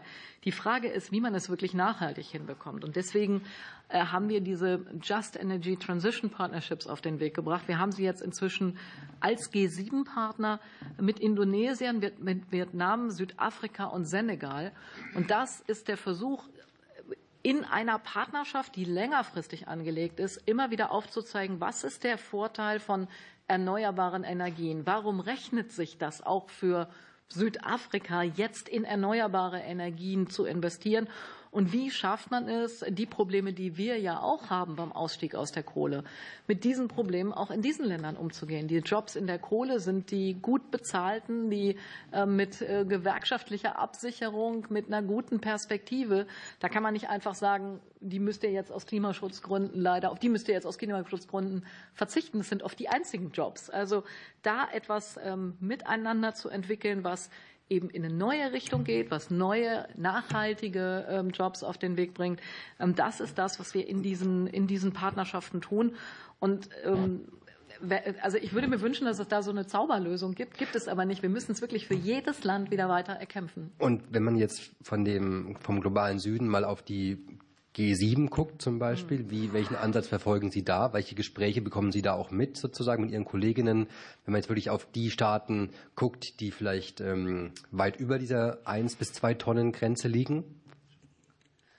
Ja, das ist diese Jet Peace sind ja mit den G7. Also da haben wir auch über diese, äh, diese Partnerschaften die Diskussion mit den anderen G7, was ich ähm, einen sehr großen äh, Vorteil finde, weil auch da Wir müssen stärker in einen Austausch darüber kommen, wie denn das eigentlich geht. Wir haben Zieldiskussionen und wir setzen uns äh, ähm, Rahmen, aber was sind Erfolgsmodelle? Wie schafft man das so, dass, die, ähm, dass das auch für die Menschen verträglich ist, dass es keine sozialen äh, Verwerfungen gibt? Das ist ein ganz wichtiger Punkt, den wir auch auf dieser Hamburger Nachhaltigkeitskonferenz ähm, stärker nach vorne bringen wollen, weil in den Zielen sind sich alle einig. Aber der Weg dahin, wie wir da schneller werden, da brauchen wir einen stärkeren Austausch. Und da muss viel von G7 kommen, weil das die Industriestaaten sind, die auch eine ganz andere Verantwortung da haben.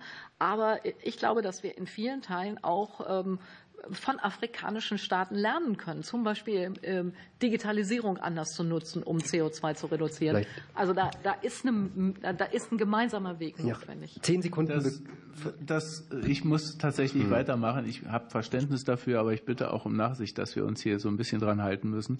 Das Ringen um den richtigen und schnellsten Weg verbindet uns ja auch hier in Deutschland. Wir, ich würde mal sagen, jeder zweite Tagesordnungspunkt in den Ausschüssen, da dreht es sich genau darum. Stark. Und deswegen haben wir jetzt Herrn Alalak an der Reihe und danach Herrn Blankenburg. Vielen Dank, Herr Vorsitzender, liebe Ministerin, vielen Dank, dass Sie sich heute die Zeit nehmen. Ich bin Berichterstatter fürs Wasser und es ist äh, klar, dass der globale Süden natürlich unter schwindenden Wasserressourcen sehr stark leidet. Äh, welche Verantwortung äh, hat Ihrer Meinung nach äh, Deutschland und wo liegen oder wo würden Ihre Ansätze sozusagen liegen? Zweiter Punkt noch, Sie haben es ja gerade vorhin angesprochen gehabt, dass es alles so langsam geht halt. Ich meine, wir müssen beschleunigen, wir haben die Nachhaltigkeitsziele und jetzt meine Frage, ich meine, wie wollen wir die Zusammenarbeit zwischen diesen äh, Entwicklungsländern stärken? Äh, ich glaube, dass das natürlich auch interessant, auch für mich jetzt persönlich, äh, zu hören, wo Ihre Ansätze auch da sind.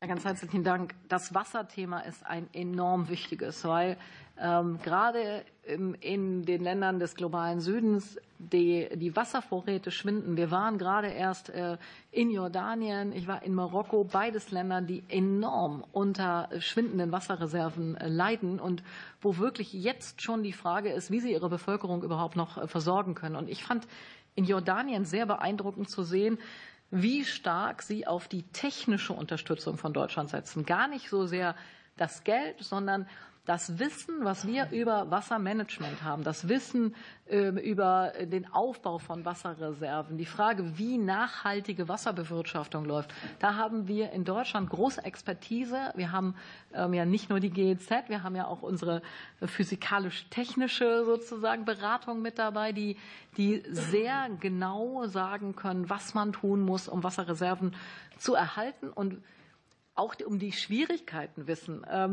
Sie, also ich glaube, der eine oder andere kann sich noch erinnern, wie schwierig das war, in Deutschland Wasserrechte durchzusetzen und zu sagen, nicht jeder, der auf unserer, ins Wasser hineinbohrt, darf einfach Wasser entnehmen, sondern es muss ein Management dazu geben. Nun sind wir wasserreich noch und haben da gar nicht so Probleme, sowas in Ländern und ähm, sozusagen auf den Weg zu bringen, die sehr wasserarm sind, die sowieso arme Länder sind, und da die richtigen äh, Mechanismen zu entwickeln, um ein Wassermanagement überhaupt voranzubringen, ist enorm komplex. Und da wird sehr auf Deutschland geguckt, weil wir eben das technische Know-how haben und weil wir sehr viel Erfahrung in dem Bereich haben und eben auch äh, Unternehmen, die im Wassermanagement eine ganze Menge äh, voranbringen können.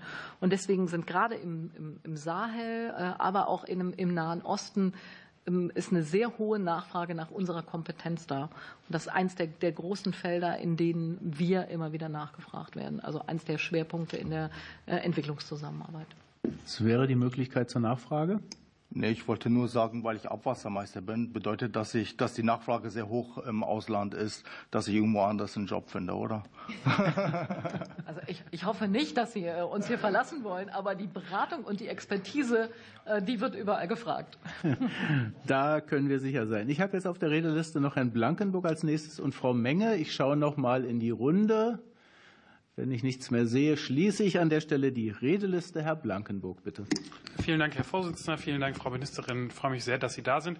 Ähm, ich habe eine Frage, die geht in die Richtung feministische Entwicklungspolitik. Das haben Sie ja ähm, eben gerade in Ihrem Eingangsstatement aus meiner Sicht schon sehr eindrücklich anhand äh, der Zahlen und Fakten dargelegt, warum es wichtig ist, äh, gerade auch eine weibliche Perspektive mitzudenken ähm, und eine Geschlechtergerechtigkeitsperspektive. Ich war jetzt vor drei Wochen auf einer Veranstaltung des BMZ äh, Zeitenwende für die Entwicklungspolitik, äh, die ich wirklich sehr, sehr gut und eindrücklich fand, wo auch vieles, was Sie eingangs gesagt haben, nochmal ähm, seinen Platz gefunden hat. Aber es wurde auch kritisch bei der, bei der, bei der Frage der Umsetzung und des Umsetzungsstands gesagt, dass ähm, teilweise ähm, auf internationaler Ebene immer noch Cherrypicking stattfindet hinsichtlich der Auswahl der, Strategie, der, der, der SDGs. Das in, in, in vielen oder einigen Ländern des globalen Südens gesagt wurde, okay, für uns sind SDG 2, kein Hunger ähm, oder auch ähm, ähm äh, SDG 9, Industrie und Innovation, Infrastruktur total wichtig. Aber gerade über Fragen wie SDG äh, 5, Geschlechtergerechtigkeit oder SDG 10, weniger Ungleichheiten, da reden wir gar nicht, mal, gar nicht so gerne drüber, obwohl das aus unserer Sicht ja alles zusammengedacht werden muss. Und da würde mich aus Ihrer Sicht noch mal interessieren, wie begegnen Sie auch international solcher solcher Kritik oder solcher, solchen Wünschen. Wir reden, wollen von euch nur das eine, ohne das andere direkt äh, mit, mitzukaufen, sage ich jetzt mal. Ja, es gibt ja auch den einen oder anderen der in Deutschland, der das in Frage stellt, ob Männer und Frauen wirklich gleichberechtigt sein sollen und ob das Gesellschaften voranbringt. Ich glaube, ähm, dass es immer hilft, ähm, auf die wissenschaftliche Evidenz zu rekurrieren und dann eben in die konkreten Projekte hineinzugehen. Und, und da machen wir die Erfahrung, jedenfalls in vielen der Länder, wenn es dann darum geht, wie schaffen wir es denn, Hunger zu bekämpfen?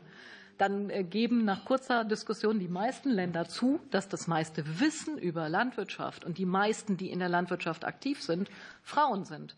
Das heißt, wenn wir die nicht adressieren und wenn, sie, wenn für die Frauen keine Perspektive da ist, wenn Frauen zwar anbauen dürfen, aber kein Recht auf das Land haben, äh, dann wird es weiter Probleme geben. Und deswegen äh, können wir da oft an also Initiativen vor Ort anknüpfen, die wo Frauen selber sagen, wie soll ich langfristig Land beackern, wenn ich nicht weiß, ob ich nächsten Monat auf dem Land überhaupt noch sein darf. Äh, oder eben solche Fragen wie, wie sollen Frauen die Landwirtschaft weiter voranführen, wenn ihnen das Land nicht gehört, sie keinen Kredit bekommen, äh, wenn bei dem, dem kleinsten Ausfall von Ernten der männliche Nachbar weitermachen kann, aber die Frau nicht, weil der Mann kriegt einen Kredit, die Frau kriegt keinen Kredit. Also solche Fragen, ganz praktische Alltagsfragen, die müssen gelöst werden. Und das sind dann oft Rechte von Frauen, die fehlen. Das sind oft ein Bankensystem, was eben Frauen keine günstigen Kredite gibt. Das sind eben äh, ganz viele Hürden, die für Frauen da sind. Und deswegen arbeiten wir dann über die konkreten Projekte. Wir sind ja nicht abstrakt unterwegs, sondern äh, ganz konkret. Und ja, in den Regierungsverhandlungen ist das nicht immer einfach, aber wir haben Anknüpfungspunkte vor Ort. Es sind ja, ist ja nichts, was wir von außen aufdrücken, sondern ähm, es gibt Frauenbewegungen vor Ort. Es gibt in Mali eine, zum Beispiel eine starke Bewegung für die Rechte von Frauen, was das Landrecht angeht. Und an sowas dann anzuknüpfen und zu sagen, das ist ja etwas, was in der eigenen Gesellschaft auch da ist, wo Frauen selber die Lösung voranbringen, das hilft uns, solche Projekte dann eben auch äh, zu erfolgreichen Projekten zu machen. Zu versuchen, was aufzudrücken, wird nicht funktionieren. Also es muss schon äh, in der Kooperation und in der Zusammenarbeit laufen.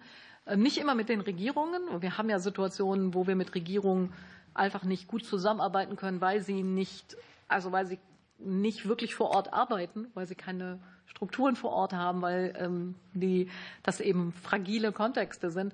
Aber es gelingt dann oft eben vor Ort in konkreten Projekten auf einer lokalen, auf einer regionalen Ebene Wassermanagement voranzubringen, ja, um ähm, dann eben Ernährung zu verbessern. Und eines meiner Lieblingsbeispiele ist aus äh, Nigeria. Dort haben wir mit dem Welternährungsprogramm zusammen das Wassermanagement in Kommunen verändert. Also die Art und Weise, wie Landwirtschaft betrieben wird, wie die Frauen dort beteiligt werden. Und 80 Prozent der Gemeinden, mit denen wir dort gearbeitet haben, haben bei der nächsten Dürre keine Unterstützung mehr gebraucht. Also wenn das ist, finde ich wirklich ein Erfolg, wenn man es schafft, äh, dass wir so arbeiten, dass sie danach sich wieder selber versorgen können, selber für ihre Ernährungssicherheit, äh, selber für ihr Wassermanagement sorgen können. Ähm, ich glaube, das ist der erste Schritt, um in äh, Gesellschaften dann auch wirklich voranzukommen. Vielen Dank, Frau Ministerin. Den Abschluss der Redeliste hat Frau Menge. Dankeschön, Herr Vorsitzender, und Dankeschön auch, äh, Frau Ministerin, dass Sie hier sind. Ich möchte mit zwei positiven Beispielen von der Reise, von der Axel Echeverria gerade gesprochen hat, äh, einsteigen. Ähm, wir finanzieren in Guatemala in der Grenzregion zu Belize eine Wildtierauffangstation. Diese Wildtierauffangstation ist nicht deshalb interessant, weil sie versucht, von Wilderern äh, Wildtiere aufzufangen, sondern die ist deshalb hochinteressant, weil sie mit der Charité zusammenarbeitet und in einem großen Labor weltweit die Möglichkeiten schafft, um uns, was die Zoonosen betrifft, davon zu überzeugen, was es bedeutet, immer näher in un äh, erreichte Gebiete einzudringen und immer näher an die Wildtiere heranzurücken, was das bedeutet für Pandemien und welche Erreger äh, wir uns einfangen könnten. Das ist eine hervorragende äh, Arbeit, die deutlich macht, wie wichtig es ist, dass wir uns da engagieren und dass es diese Art der Zusammenarbeit gibt. Die hat noch einen zweiten Vorteil, dass sie gleichzeitig auch die Idee des Agroforesting vermittelt und deshalb nicht nur für Waldschutz sorgt, sondern auch für Ernährungssicherheit. Die zweite Mission, die ich nennen möchte, ist die OAS-Mission in der Grenzregion Guatemala-Belize. Das ist eine konfliktreiche äh, Grenzregion, weil dort sehr viel illegaler Holzeinschlag stattfindet, weil dort illegale Baumaßnahmen stattfinden, nicht genehmigte Baumaßnahmen, weil äh, so, äh, soziale Strukturen äh, so waren, wie äh, Sie sie gerade im umgekehrten Falle geschildert haben, also wo Frauen keine Rechte haben und wo Lebensbedingungen und Erziehung beziehungsweise ähm, Bildung äh, ein schwieriges Feld waren. Ich habe das das erste Mal erlebt, dass eine Grenzsicherung sich vor allen Dingen diesen vier Themenfeldern widmet. Frauen vorzugehen gegen illegalen Holzeinschlag und so weiter.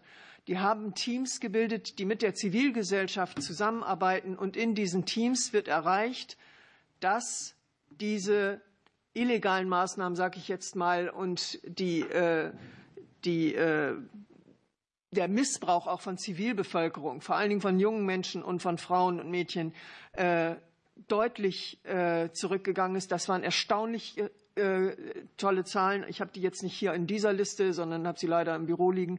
Aber das ist auch noch mal ein bemerkenswertes Beispiel dafür, wie wichtig diese Zusammenarbeit ist und was sie auch erfolgreich erreichen kann. Ähm, sie haben vorhin aufgelistet in der äh, Frage, warum sind SDG-Ziele nicht erreichbar und woran könnte es liegen? Ich glaube ja auch, dass wir äh, unsere eigenen Strukturen mal kritisch hinterfragen müssen. Äh, meines Wissens nach sind vor allen Dingen die Ministerien, die Frauen vorsitzen, sehr engagiert, was die Einhaltung der SDGs betrifft. Und ich würde mich freuen, äh, darauf können Sie jetzt keine Antwort geben, aber ich würde mich sehr freuen, wenn alle Ressorts sich die Erreichung der SDGs zu eigen machten und Ziele zumindest in den die SDGs betreffenden Punkten versuchen würden, auch auf ihre Agenda als äh, prioritär aufzunehmen. Dankeschön. Da war jetzt keine Frage drin, aber eine Reaktion ist doch, genau. glaube ich, wichtig. Ja, Frau Abgeordnete, erstmal ganz, ganz herzlichen Dank. Ich äh, finde, das war eigentlich ein perfekter, ähm, eine perfekte Überleitung zu Stefan Tilo, weil ich äh, weiß aus alter Verbundenheit, dass das BMUV sehr große Kompetenzen ähm, in der Frage des Schutzes der Biodiversität hat und auch des Umgangs mit Zoonosen. Wir arbeiten da sehr intensiv zusammen, äh, um eben auch international den Schutz von Biodiversität voranzubringen. Und ich glaube, das ist ein ganz gutes Beispiel, wie auch ähm, zusammen Zusammenarbeiten äh, zwischen Ministerien in diesem Feld gelingen können, weil das ist das, äh, was am Ende ähm, für äh, die ähm, Partnerländer, mit denen wir zusammenarbeiten, ganz zentral ist. Die sehen uns nicht als einzelnes Ministerium, die sehen uns als Deutschland dort vor Ort. Und deswegen ist es uns wichtig, uns möglichst gut auch zu koordinieren, so dass das, was die Partnerländer von uns erwarten, nämlich dass wir auf unserer Seite koordiniert sind, dass das dann auch wirklich der Fall ist. Ähm, ähm, und diese Komplexität, da knüpfen wir wieder an Herrn Brinkhaus an und diese Transparenz, das ist das, was wir ähm, schaffen wollen. Das Portal ist das eine, was da hilft, aber auch eben die unmittelbare Zusammenarbeit an solchen Themenfeldern wie den Zoonosen. Mein Eindruck ist, dass wir die vielen Themen des BMZ in dieser einen Stunde einmal durchgepflügt haben. Oh, da sind noch mehr. Äh, da sind noch mehr, daran habe ich keinen Zweifel. Und es gibt ja viele, die wir auch noch gut miteinander vertiefen könnten. Für heute aber bedanken wir uns sehr herzlich für einen wirklich spannenden Austausch, für einen spannenden Diskurs, den wir gerne fortsetzen werden. Und in diesem Sinne weiterhin viel Erfolg äh, im Interesse der Nachhaltigkeit und für uns alle. Vielen Dank. Danke.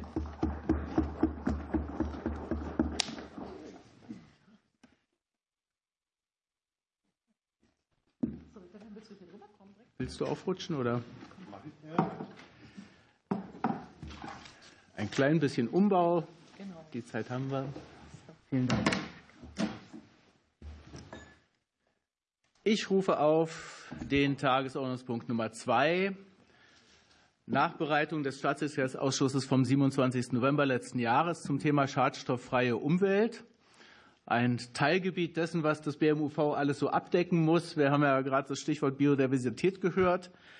Äh, schadstofffreie Umwelt hat natürlich auch was mit Artenschutz zu tun, mindestens mal indirekt, aber da gibt es eine Schnittmenge. Das soll aber jetzt nicht der Schwerpunkt sein, sondern Schwer, der Schwerpunkt ist das Thema schadstofffreie Umwelt. Ich hatte ja die Möglichkeit, auch an diesem Ausschuss teilzunehmen, hatte vor kurzem einen interessanten ähm, Austausch mit dem Handelsausschuss, äh, Handelsausschuss des VCI und aus all dem zeichnet sich, wenn man noch das Modell der globalen Grenzen hinzunimmt, hinzunimmt ein durchaus schwieriges Bild bei diesem Thema.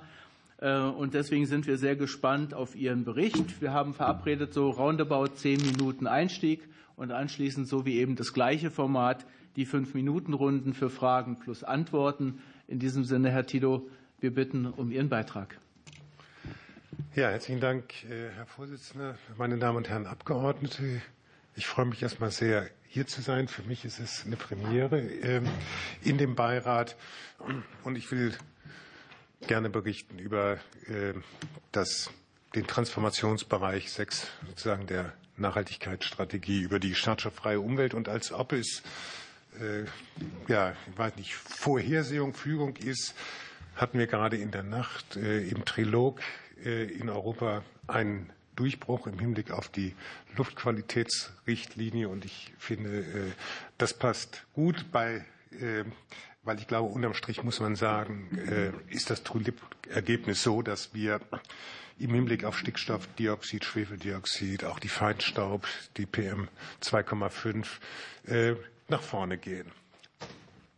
Und zu den Fortschritten und Schwierigkeiten haben Sie schon was angedeutet, sage ich gleich auch noch was. Ich will, bevor ich über die Sitzung im engeren Sinne ein paar Worte verliere, vielleicht zum Thema noch mal ganz grundsätzlich ein paar äh, Bemerkungen machen.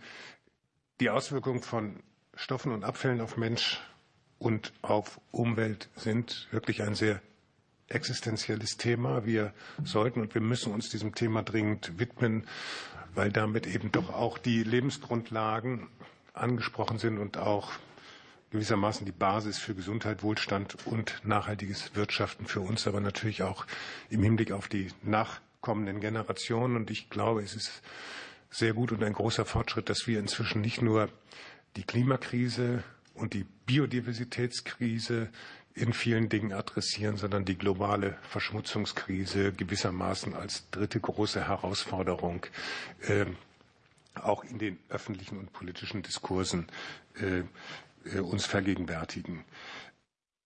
Insoweit ist es, glaube ich, schon ein guter Fortschritt, dass äh, in der deutschen Nachhaltigkeitsstrategie dem Aspekt der Schadstoffeinträge ein eigenes Kapitel zugeordnet worden ist und auch das Bewusstsein da ist, dass die Nachhaltigkeitsziele, viele der äh, auch von Herrn Bringhaus bereits sozusagen angesprochenen Breite der Nachhaltigkeitsziele sich eben ohne Maßnahmen zum Umweltschutz und gerade auch zur Minderung der schädlichen Stoffe auf Mensch und Umwelt nicht erreichen lassen. Und auch das ist wahr. Die drei großen Krisen, Biodiversitätskrise, Klimakrise und Verschmutzungskrise, hängen eben sehr eng beieinander und die Bekämpfung auch der Verschmutzungskrise äh, hat wichtige Wirkungen für die Biodiversität und den Klimaschutz. Verschmutzung oder wenn ich jetzt auf die Schadstoffe sie näher betrachte, ist klar, man kann sie im Grunde nicht mit eindimensionalem Blick erfassen. Schadstoffe oder Stoffe erstmal sind ubiquitär. Sie nützen und sie schaden und ihre Wirkungen auf die Umweltmedien, Wasser, Boden, Luft, aber auf die menschliche Gesundheit und auch die Eintragspfade der Umwelt sind ausgesprochen vielfältig. Und wir können eben nicht nur national auf die Problematik gucken, sondern auch äh, müssen vor allen Dingen überregional und globale Betrachtungsperspektive ähm, äh, ja, müssen sie national und global äh, und europäisch betrachten ähm, und immer die europäische Ebene mitdenken. Ähm, anders als durch den bisherigen an den SDGs orientierten Ansatz der Nachhaltigkeitsstrategie soll jetzt in der Weiterentwicklung des Kapitels zur verschmutzungsfreien Umwelt sozusagen so behandelt werden, dass es ein breiteres Feld von Handlungsoptionen eröffnet und adressiert. Und wir können das Thema eben nicht einfach nur aus der Umwelt, aus der Stoff, äh, aus dem Abfall- oder Produktrecht erfassen, sondern äh, müssen viel stärker integriert denken und eben auch die unterschiedlichsten Politiken, auch innerhalb der Bundesregierung, die unterschiedlichsten Ressorts in den Blick nehmen. Und das ist das, was wir versuchen, einen eher integrierten und strategischen Blick auf das Problem zu werfen und die Wechselwirkung und die Synergien äh, auch zu adressieren. Und damit eben auch, und das ist das, was ich deutlich machen wollte, dass die Stoffe ubiquitär sind, die Zielkonflikte, die vielfältigen, die damit verbunden sind und man eben auch nicht einfach nur sagen kann, äh, Grenzwerte so und so und damit lösen wir Probleme, sondern wir schaffen eventuell auch Probleme an anderer Stelle. Und ich glaube, es gibt wenig Felder, wo äh, sozusagen die Zielkonflikte ähm, nicht abstrakt, sondern nur sehr konkret gelöst werden müssen und wir uns anschauen müssen, über welche konkreten Stoffe wir reden. Die Stellschrauben zur Verringerung der Wirkungen äh, dieser Stoffe auf Mensch und Umwelt zeigen sich bereits im Zero Pollution äh, Action Plan der Europäischen Kommission, der Ihnen bekannt ist. Will das einmal noch nutzen, auch zum Begriff etwas äh, zu sagen, denn Zero Pollution bedeutet unserem Verständnis nach natürlich nicht, dass wir künftig ganz auf Chemikalien verzichten wollen, sollen, müssen, sondern es gibt stoffliche Verwendungen, die für wichtige Transformationsprozesse derzeit auch unverzichtbar sind. Auch das, Stichwort Zielkonflikte, äh, müssen wir uns dann genau anschauen und gucken, ob es äh, sachgerechte Lösungen gibt. Aber wir dürfen davon ausgehend äh, sich uns dann auf diesen Lösungen, die vielleicht manchmal auch nur temporär sind, nicht ausruhen, sondern, glaube ich, schon auch jetzt den Blick verstärkt darauf lenken, dass wir nachhaltige Alternativen entwickeln und einsetzen. So viel ein paar sozusagen Worte allgemein zum Thema, was sich auch in unserem äh, Hintergrundpapier, was wir eben auf der Sitzung vorgestellt haben, was Ihnen, gehe ich von aus, auch vorliegt, äh, sozusagen behandelt haben. Wir hatten auf der Sitzung selber ähm, dann äh, noch mal einen sehr intensiven Austausch mit einem Experten, nämlich Professor Dr. Kümmerer von der Leuphana Universität. Und ähm, da ich ja von dieser Sitzung auch berichten soll, vielleicht äh, drei, vier Punkte, die uns äh, Herr Kümmerer als Ausschuss mit auf den Weg gegeben hat. Er hat sehr eindringlich anhand unterschiedlicher Beispiele, vor allem aus dem Wasserbereich, äh, noch mal deutlich gemacht, die Komplexität der Belastungspfade, die sich aus der Vielzahl der Stoffe und Gemische und ihren Verwendungen ergeben.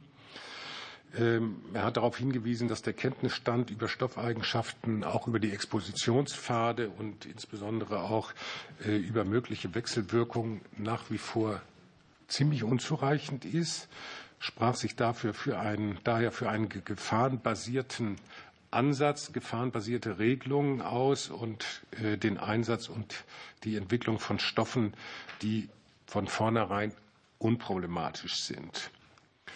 Interessant fand ich, dass er äh, äh, über neue Denk- und Geschäftsmodelle ja, nachgedacht hat und wie man eigentlich einen Paradigmenwechsel in einer Stoffpolitik äh, sozusagen initiieren kann, weg von rein mengenbasierten Verkaufsstrategien hin zu Service- und Beratungsmodellen, um damit den Stoffeinsatz zu verringern und hat das dann deutlich gemacht am, äh, an einem Beispiel über den Biozideinsatz im Krankenhausbereich, äh, der ganz offensichtlich erheblich ist und bei dem aufgrund von Beratung einerseits der Aufwand für den Biozideinsatz verringert werden kann, aber der Absatzverlust für die entsprechenden Unternehmen kompensiert werden äh, kann beim Hersteller, indem die Servicekomponenten gewissermaßen anbieten und dadurch den Absatzverlust auch aufwiegen.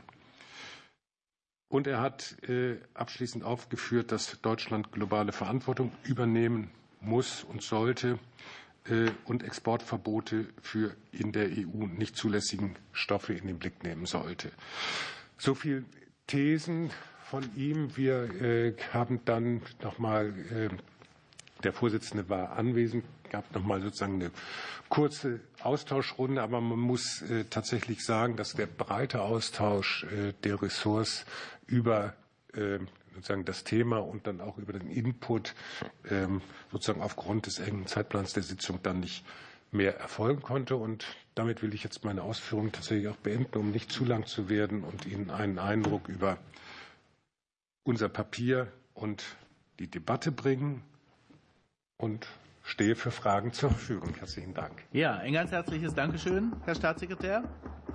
Äh, ein wirklich breites Feld, äh, das auch durchaus ein paar bedrohliche Aspekte hier leider mit sich bringt. Bevor ich mich aber inhaltlich einbringe, schaue ich mal in die Runde. Ich habe Frau Ganserer gesehen, Herrn Brinkhaus und Herrn Gründer. Machen wir erst mal so. Fangen wir an mit Frau Ganserer.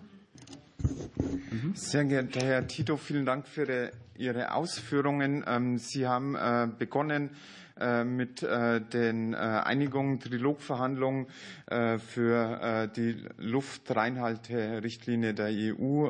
Und das erachte ich als ganz wesentliches ähm, Element. Also wenn man sich anschaut, wir sind zwar in den letzten Jahrzehnten haben wir die Luftschadstoffe deutlich reduziert, aber äh, wir haben nach wie vor äh, viele hunderttausend vorzeitige Todesfälle in Europa aufgrund Luftschadstoffe. Und das zeigt, was saubere Umwelt auch für menschliche Gesundheit bedeutet. Deswegen achte ich das sehr wichtig. Sie haben ähm, die, den Themenfeld ähm, persistente Stoffe, Chemikalienpolitik ähm, der auch äh, ganz wichtig ist, angesprochen. Ähm, ich möchte äh, ähm, noch auf zwei Indikatoren äh, der Nachhaltigkeitsstrategie hinweisen. Die haben auch mit Wasser zu tun, nämlich der Indikator Phosphor im Fließgewässern, wo wir wirklich weg sind von der Zielerreichung und auch Nitrat im Grundwasser. Auch das sind Stoffeinträge, wo wir auch entsprechende, wo die Bundes Bundesregierung schon seit vielen Jahren äh, Ziele hat und wir feststellen, ähm, dass wir von der Zielerreichung noch weg sind. Was muss hier aus Ihrer Sicht getan werden? Ähm, woran arbeitet die Bundesregierung, äh, um hier noch in den Zielkorridor zu kommen? Vielen Dank. Am besten direkt antworten. Wir haben die fünf Minuten für Frage plus Antworten. Ja, herzlichen Dank. Ähm, ich kann nur zustimmen, dass äh, tatsächlich mit äh, Phosphor und Nitrat äh, nach wie vor Handlungsbedarf besteht. Äh, Phosphor, ich äh, kann sozusagen an den konkreten äh, Strategien sozusagen jetzt oder operativen Maßnahmen zur Umsetzung der Phosphorstrategie tatsächlich wenig Ihnen zurufen, weil der Bereich bei meiner Kollegin liegt. Beim Nitrat sieht es etwas anders aus. Da glaube ich, haben wir jetzt nach vielen Jahren wo wir im Hinblick auf die, die, die Problematik äh, der, der Eutrophierung äh, mit äh, der Düngeverordnung, ich sage mal gewissermaßen auch in der Quetsche und in einem Zielkonflikt waren, jetzt äh, einen guten Ansatz gefunden, der im Augenblick umgesetzt äh, wird im Kompromiss oder äh, gemeinsam zwischen BMEL und BMUV und bin erstmal sehr zuversichtlich, dass das im Hinblick auf die Nitratbelastung und auch auf die Eutrophierung einen wichtigen Fortschritt ist. Ich will das auch an dieser Stelle noch mal sehr deutlich machen, weil gerade die Frage auch von Düngeverordnung äh, auch in der aktuellen politischen Diskussion ja, ich sag mal, eine gewisse äh, auch Aufladung hat. Ähm, dass es hier nicht einfach um sozusagen zusätzliche Bürokratie geht, sondern wir haben ein elementares Problem äh, mit dem Grundwasser. Und wir haben massive Probleme in den Oberflächengewässern und wir haben eine Situation, dass in Nord- und Ostsee die Fischbestände massiv äh, beeinträchtigt sind. Wir haben quasi keine Heringe mehr. Und ich glaube, es ist wichtig, sich das immer wieder auch zu vergegenwärtigen, dass wir hier sozusagen in einer schwierigen Situation sind, auch in einem Zielkonflikt. Das waren sehr intensive Auseinandersetzungen äh, mit den Ländern, ähm, um dieses Ergebnis zu erzielen. Aber ich glaube, es ist wichtig, dass wir hier äh, ein Stück vorankommen, um die Umweltbelastung und die Situation zu verbessern, gerade in den Oberflächengewässern, dass wir wieder Heringe äh, in Nord- und Ostsee bekommen und finde wichtig, und das gehört zur Redlichkeit der Diskussion äh, eben dazu, dass man angesichts einer komplexen und auch äh, Situation und auch der unterschiedlichen Zielkonflikte immer auch deutlich macht, um was es eigentlich auch geht bei einer Umweltregulierung. Vielen Dank für die Beantwortung. Ich gleiche einmal kurz die Redeliste ab. Ich habe Herrn Brinkhaus, Herrn Gründer, Herrn Dr. Kraft. Habe ich jemanden übersehen oder meldet sich noch jemand zu Wort? Dann ist das für den Moment so. Bitte schön, Herr Brinkhaus. Ja, vielen Dank äh, für die Auskünfte, die Sie uns erteilen. Ähm, erster Punkt hier, ich meine, wir haben ja mehrere Nachhaltigkeitsstrategien, die deutsche und die europäische Nachhaltigkeitsstrategie. Wir haben ganz konkrete Indikatoren. Die deutsche Nachhaltigkeitsstrategie macht momentan einen Überarbeitungsprozess und äh, ich denke, da müssen wir uns auch über einige Indikatoren unterhalten. Wir haben jetzt in unseren klassischen Indikatoren nur drin die Luftbelastung, Wasserbelastung und Nährstoffeinträge in Nord- und Ostsee. Wir haben nicht den Punkt Boden drin, äh, der ist in der europäischen Strategie enthalten. Und ich denke mal, wir haben auch noch nicht Schadstoffeintrag in Mensch in irgendeiner Art und Weise versucht zu quantifizieren. Das heißt, das wäre jetzt auch noch ein Punkt. Das heißt, ich würde auch Sie ermutigen, genauso wie ich es bei der Ministerin gemacht habe, äh, bei der Überarbeitung der Indikatoren äh, mitzuwirken, weil äh, Frau Ganserer hat absolut recht. Das ist für uns das Steuerungsinstrument. Und wenn ich mir die drei großen angucke, Luftbelastung, Wasserbelastung, Nährstoffeinträge in Nord- und Ostsee, wir liegen bei Luftbelastung auf Grün. Das ist erfreulich. Da ist gut gearbeitet worden in der Bundesrepublik Deutschland. Wir liegen bei der Wasserbelastung und bei den Nährstoffeinträgen in Nord- und Ostsee auf Gelb. Nordsee gut, Ostsee schlecht. Das ist der Punkt, den Sie auch vielleicht gerade irgendwo angesprochen haben. Jetzt haben Sie Frau Ganserer eine Auskunft gegeben. Die war mir leider nicht konkret genug. Weil ich würde jetzt äh, wirklich erwarten, dass Sie sagen, okay, wir sind bei zwei Indikatoren auf Gelb. Und das ist der Aktionsplan. konkret, das ist die Maßnahme 1, das ist die Maßnahme 2, das ist die Maßnahme 3, dass Sie dann nächstes Jahr wiederkommen und sagen, okay, wir haben diesen Aktionsplan umgesetzt. Jetzt ist es so, nehmen wir mal das Beispiel Nitrat. Das ist übrigens immer konstant geblieben seit den letzten 20 Jahren. Der Wert für Nitrat ist nicht schlechter geworden, wie es immer gesagt wird, ist einfach konstant geblieben. Keine Fortschritte erreicht. Wir haben bei 81 Prozent der Messstellen gute Ergebnisse. Bei 19 Prozent haben wir keine gute Ergebnisse. Wir wollen auf 100 Prozent kommen. Mich würde interessieren, was ist der Maßnahmenkatalog des Bundesumweltministeriums, um auf 100 Prozent zu kommen? Was ist der Maßnahmenkatalog des Bundesumweltministeriums, um äh, den Nährstoffeintrag in der Ostsee äh, zu verbessern? Und das wären Sachen, wo wir mitarbeiten können. Das ist alles schön, was Sie gesagt haben. Ich will das auch überhaupt nicht kritisieren, aber das war Flughöhe 10.000 Meter. Äh, dass man mal müsste und dass man mal könnte. Und vom Flughöhe 10.000 Meter kommen wir in der ganzen Nachhaltigkeitsdebatte, ist übrigens keine exklusive Kritik an der Ampelregierung, kommen wir in dieser Nachhaltigkeitsdebatte nicht weiter, sondern wir müssen sagen, okay, Ziel erreicht, Ziel nicht erreicht. Wir haben bei zwei wesentlichen Indikatoren die Ziele nicht erreicht. Jetzt brauchen wir die Gegenmaßnahmen. Und die müssten Sie uns eigentlich vorstellen. Und ich würde Sie einfach bitten, wenn das heute nicht möglich ist, weil da ist ja in Ordnung, äh, dass Sie uns das einfach schriftlich nachreichen, was die Strategie der Bundesregierung in den Bereichen ist. Ja, herzlichen Dank, Herr Abgeordneter. Ich will äh, zunächst zu den Indikatoren äh, noch mal was sagen. Die sind äh, im Augenblick ja tatsächlich in der Überarbeitung. Auch die Bodenfrage wird im Augenblick diskutiert. Ich glaube, die Also die Schwierigkeit bei den Indikatoren ist, wir müssen einerseits muss es operationabel sein und insoweit diskutiert die Bundesregierung im Augenblick auch, wie weit braucht, also werden es immer mehr Indikatoren und am Ende nützt das auch nichts, sind die Indikatoren aussagekräftig oder fokussieren wir sie stärker? Diese Diskussion läuft im Augenblick für die Überarbeitung der Nachhaltigkeitsstrategie, aber da erzähle ich Ihnen auch nichts Neues.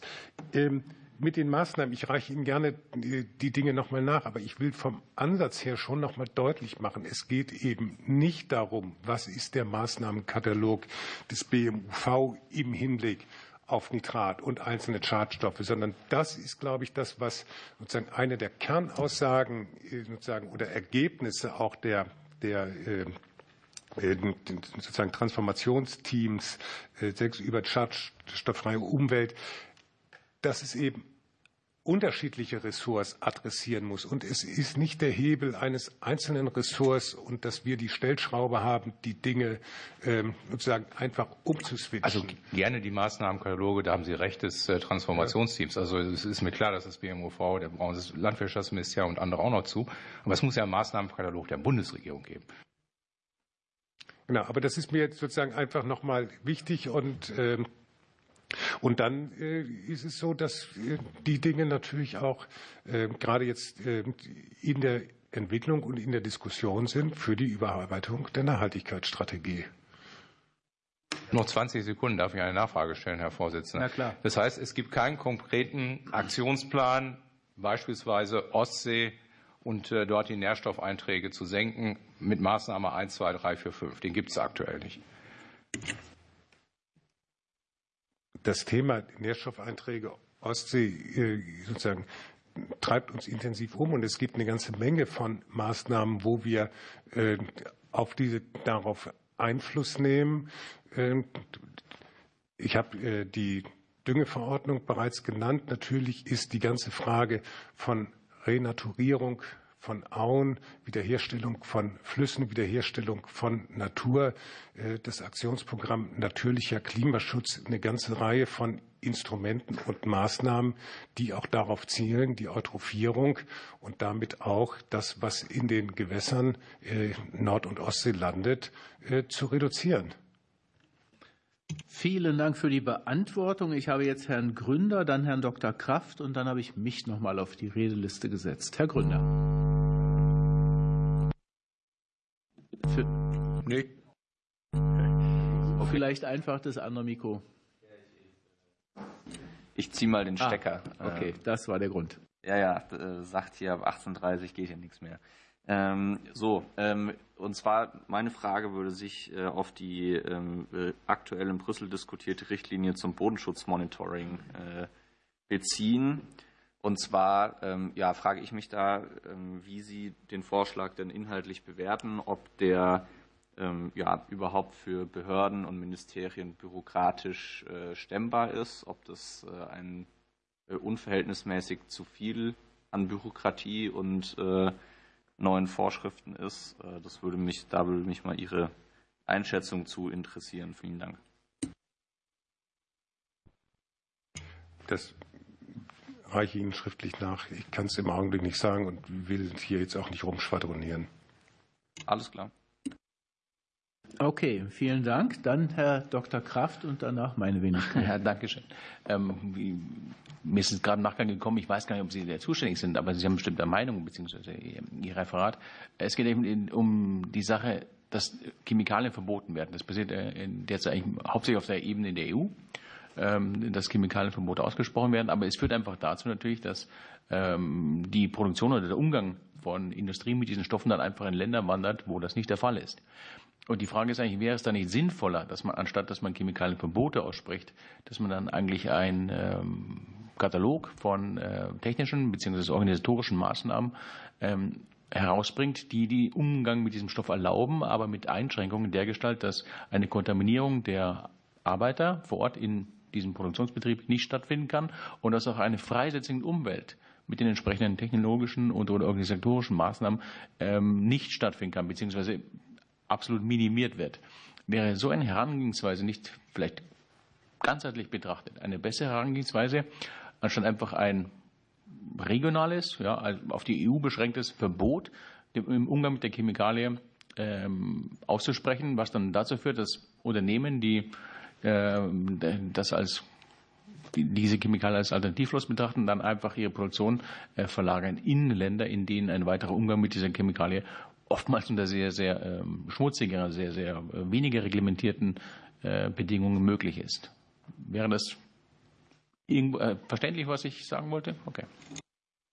Ja, ich denke, dass ich es äh, verstanden habe. Ich äh, sehe nur nicht, dass es den Ansatz gibt, äh, Chemikalien werden verboten oder sie werden nicht verboten, sondern die Realität ist doch die, dass wir einen sehr differenzierten Ansatz haben und dass es natürlich äh, Chemikalien gibt, die verboten werden. Andere wird abhängig von Einhaltung von Grenzwerten gemacht und dann gibt es wiederum andere äh, Chemikalien, die äh, schädlich sind oder schädlich sein können und wo über die sozusagen technischen Regularien der Einsatz mit diesen Chemikalien erlaubt ist. Also insoweit ist doch die Realität viel äh, differenzierter als, ähm, als Sie jetzt dargestellt haben. Und das ist doch, glaube ich, auch der richtige Ansatz. Und man muss es abhängig machen von den wissenschaftlichen Untersuchungen und den Wirkungen von Stoffen. Ja, mal ein Beispiel aus der letzten Legislaturperiode. Es ging um das Verbot von Chromsalzen in der Anwendung innerhalb der EU. Die wurden verboten. Es gab also keine Möglichkeit mehr für Unternehmen, die bislang Chromsalze, die tatsächlich wirklich äh, toxisch, kanzerogen, fruchtschädigend etc. sind, das in der EU noch einzusetzen. Ähm, die Konsequenz war halt dann, dass diese Produktionsprozesse dann einfach ausgelagert wurden aus der EU und dann wird woanders mit diesen gefährlichen Substanzen umgegangen. Und wenn ich einen ganzheitlichen Ansatz habe, ähm, dann muss man vielleicht doch die Frage stellen, ob es nicht sinnvoller wäre, dass ich sage, okay, ihr seid ja ein Betrieb in der EU, ihr benutzt diese wirklich ähm, nicht sehr angenehmen Substanzen, aber wir haben einen Auflagenkatalog für euch, wir wollen, dass ihr das und das und das tut ähm, und dann würden wir euch das erlauben und dann müsst ihr nicht irgendwo in ein Entwicklungs- und Schwellenland gehen, ja, wo ihr nachher die Brühe in den Fluss kippt. Also das, was Sie als ganzheitlichen Ansatz äh, äh, nennen, ist ja genau das, was die Bundesregierung auch verfolgt und umtreibt. Und wir hatten gerade im letzten Jahr die internationale Chemikalienkonferenz in Bonn, wo wir versuchen, ein internationales Chemikalienregime äh, sozusagen gemeinsam zu errichten. Äh, zugegebenermaßen steht das sehr am Anfang und noch nicht da, äh, wo man eigentlich sein sollte. Aber der Hintergrund ist natürlich genau das, was uns umtreibt, weil natürlich ist niemandem damit geholfen, dass mit umweltschädlichen Chemikalien in anderen Ländern sozusagen hantiert wird, sondern das Ziel muss sein, dass wir eine internationale Regulierung haben, dass bestimmte Stoffe nicht mehr zum Einsatz kommen oder so zum Einsatz kommen, dass sie weder Mensch noch Umwelt äh, gefährdet. Das ist äh, das, was wir verfolgen. Und ähm, ich glaube, auch nicht, dass äh, in jedem Falle Unternehmen vertrieben werden, denn auch das, aber da müssen wir dann die äh, Stoffe uns genauer anschauen, gibt es heutzutage oft Lösungen, äh, Dinge zu ersetzen, die weniger umweltgefährdend sind. Und ich glaube, es ist klug und richtig und im Interesse von Mensch und Umwelt, dass giftige Chemikalien, um es mal vereinfacht zu sagen, durch nicht giftige oder weniger giftige Chemikalien ersetzt werden. Und ich glaube, dass es auch gut für den Wirtschaftsstandort Deutschland ist, dass wir hier zu einem Innovationsmotor und Treiber werden und zeigen, wie es geht. Und ich glaube, dass das auch im Hinblick auf die internationale Wettbewerbsfähigkeit und auch äh, sozusagen im Hinblick auf zukunftsfähige und nachhaltige Strategien der richtige Weg ist und nicht die Produktion zu verlagern, sondern versuchen in diesen Leitmärkten oder dann künftigen Leitmärkten die Pole Position zu erzielen. Vielen Dank für die Beantwortung. Dann mache ich diesmal den Abschluss der Redeliste. Ich würde bei meiner Frage den Blick gerne etwas nach vorne richten. Nun habe ich ja die Ehre gehabt, an dem Staatssekretärsausschuss teilzunehmen, habe also das Fachgespräch mitbekommen. Mich würde aber noch mal interessieren, wie der ganze Prozess jetzt noch mal weiterläuft. Denn das eine ist ja sozusagen Weiterentwicklung von Strategien. Das haben wir jetzt schon mehrfach gehört. Aber in den Transformationsbereichen müssen wir ja auch substanziell inhaltlich weiter voranschreiten. Deswegen meine Frage, ähm, welche konkreten Verabredungen gibt es da, ich sage mal, einerseits insgesamt, aber bei dem zweiten Aspekt würde ich noch mal auf den Hinweis zurückkommen, der ja in der Veranstaltung gegeben worden ist und den Sie vorhin zitiert haben, nämlich die Frage, wie können wir von rein mengenorientierten Geschäftsmodellen vielleicht kommen zu mehr service- und beratungsorientierten Geschäftsmodellen und nicht mehr wirtschaftlichen Erfolg und Prosperität über sozusagen Mengensteigerungen äh, im Bereich von Stoffen und Substanzen kommen, sondern über diese Optimierungsfrage beispielsweise auch. Äh, wie wird sozusagen dieser Aspekt, der ja ein, wirtschaftlicher, ein wirtschaftliches Anreizsystem eigentlich darstellt, äh, das ist sozusagen der Spezialfall, wo mich interessieren würde, inwiefern Sie den weiterverfolgen, diesen Hinweis. Ja, herzlichen Dank, Herr Vorsitzender. Wie geht es weiter?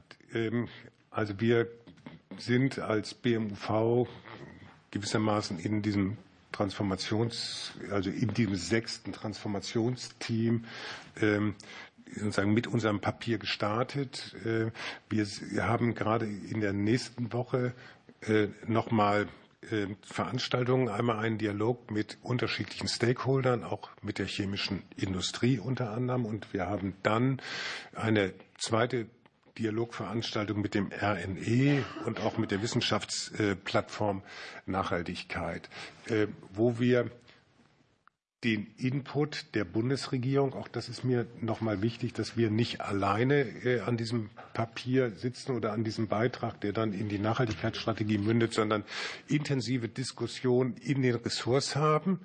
Äh, das ist sozusagen auch die Antwort auf Ihre Frage, dass wir da diese Anregungen und gerade auch zu diesem Ansatz oder Paradigmenwechsel unsererseits natürlich auch einspeisen und äh, äh, in der Diskussion mit den anderen Ressorts stark machen, dass wir das, was gemeinsam erarbeitet wird, diskutieren mit äh, den Stakeholdern, dem RNRE und auch der Wissenschaft. Und dann ist das Ziel, dass äh, dies gewissermaßen sozusagen konsolidiert, äh, auch vom Kanzleramt, und ich gucke Herrn Bauernfeind an, der hinter mir sitzt, äh, dann Eingang in die, den Entwurf der Strategie gibt, der dann in der Bundesregierung im Weiteren abgestimmt wird. Also die sozusagen Federführung ist, auch wenn wir jetzt diesen Transformationsdialog haben oder das, das, das Transformationsteam, aber am Ende äh, für die Strategie und auch die textliche Fassung ist das Bundeskanzleramt und die sitzen da mit Hochdruck dran und diese Beiträge werden eben äh, jetzt auch zwischen den Ressorts schon, schon diskutiert. Vielen Dank für die Beantwortung, Herr Staatssekretär. Vielen Dank für den interessanten Austausch. Die Strategieweiterentwicklung, die werden wir ja auch begleiten. Das haben wir vorhin auch in der Obleuterunde soweit schon ein bisschen vorbereitet und vorbesprochen. Äh, da sind wir sehr gespannt, äh, auch auf das Dialogpapier, das ja kommen wird, äh, das ja für uns dann auch nochmal den Einstieg darstellen wird. Für heute aber ein herzliches Dankeschön bei diesem sehr, sehr schwierigen Feld, das Sie zu bearbeiten haben, wo wir aber dringend auch zählbare Erfolge brauchen. Ich nenne es mal ruhig so, zählbare Erfolge und eben nicht nur die Strategien. In diesem Sinne, ja, weiterhin gutes Gelingen und bis demnächst. Dankeschön. Vielen Dank, liebe Kolleginnen und Kollegen, bei den beiden letzten Tops für die Beteiligung. Das hat mich sehr gefreut. Wir werden die weiteren Punkte jetzt, glaube ich, zügig abarbeiten können. Mir ist am Anfang ein kleiner Fehler unterlaufen, nämlich bei der Tagesordnung. Den Tagesordnungspunkt Nummer drei haben wir nämlich in der Obleuterunde abgesetzt. Mit dem müssen wir uns jetzt nicht beschäftigen.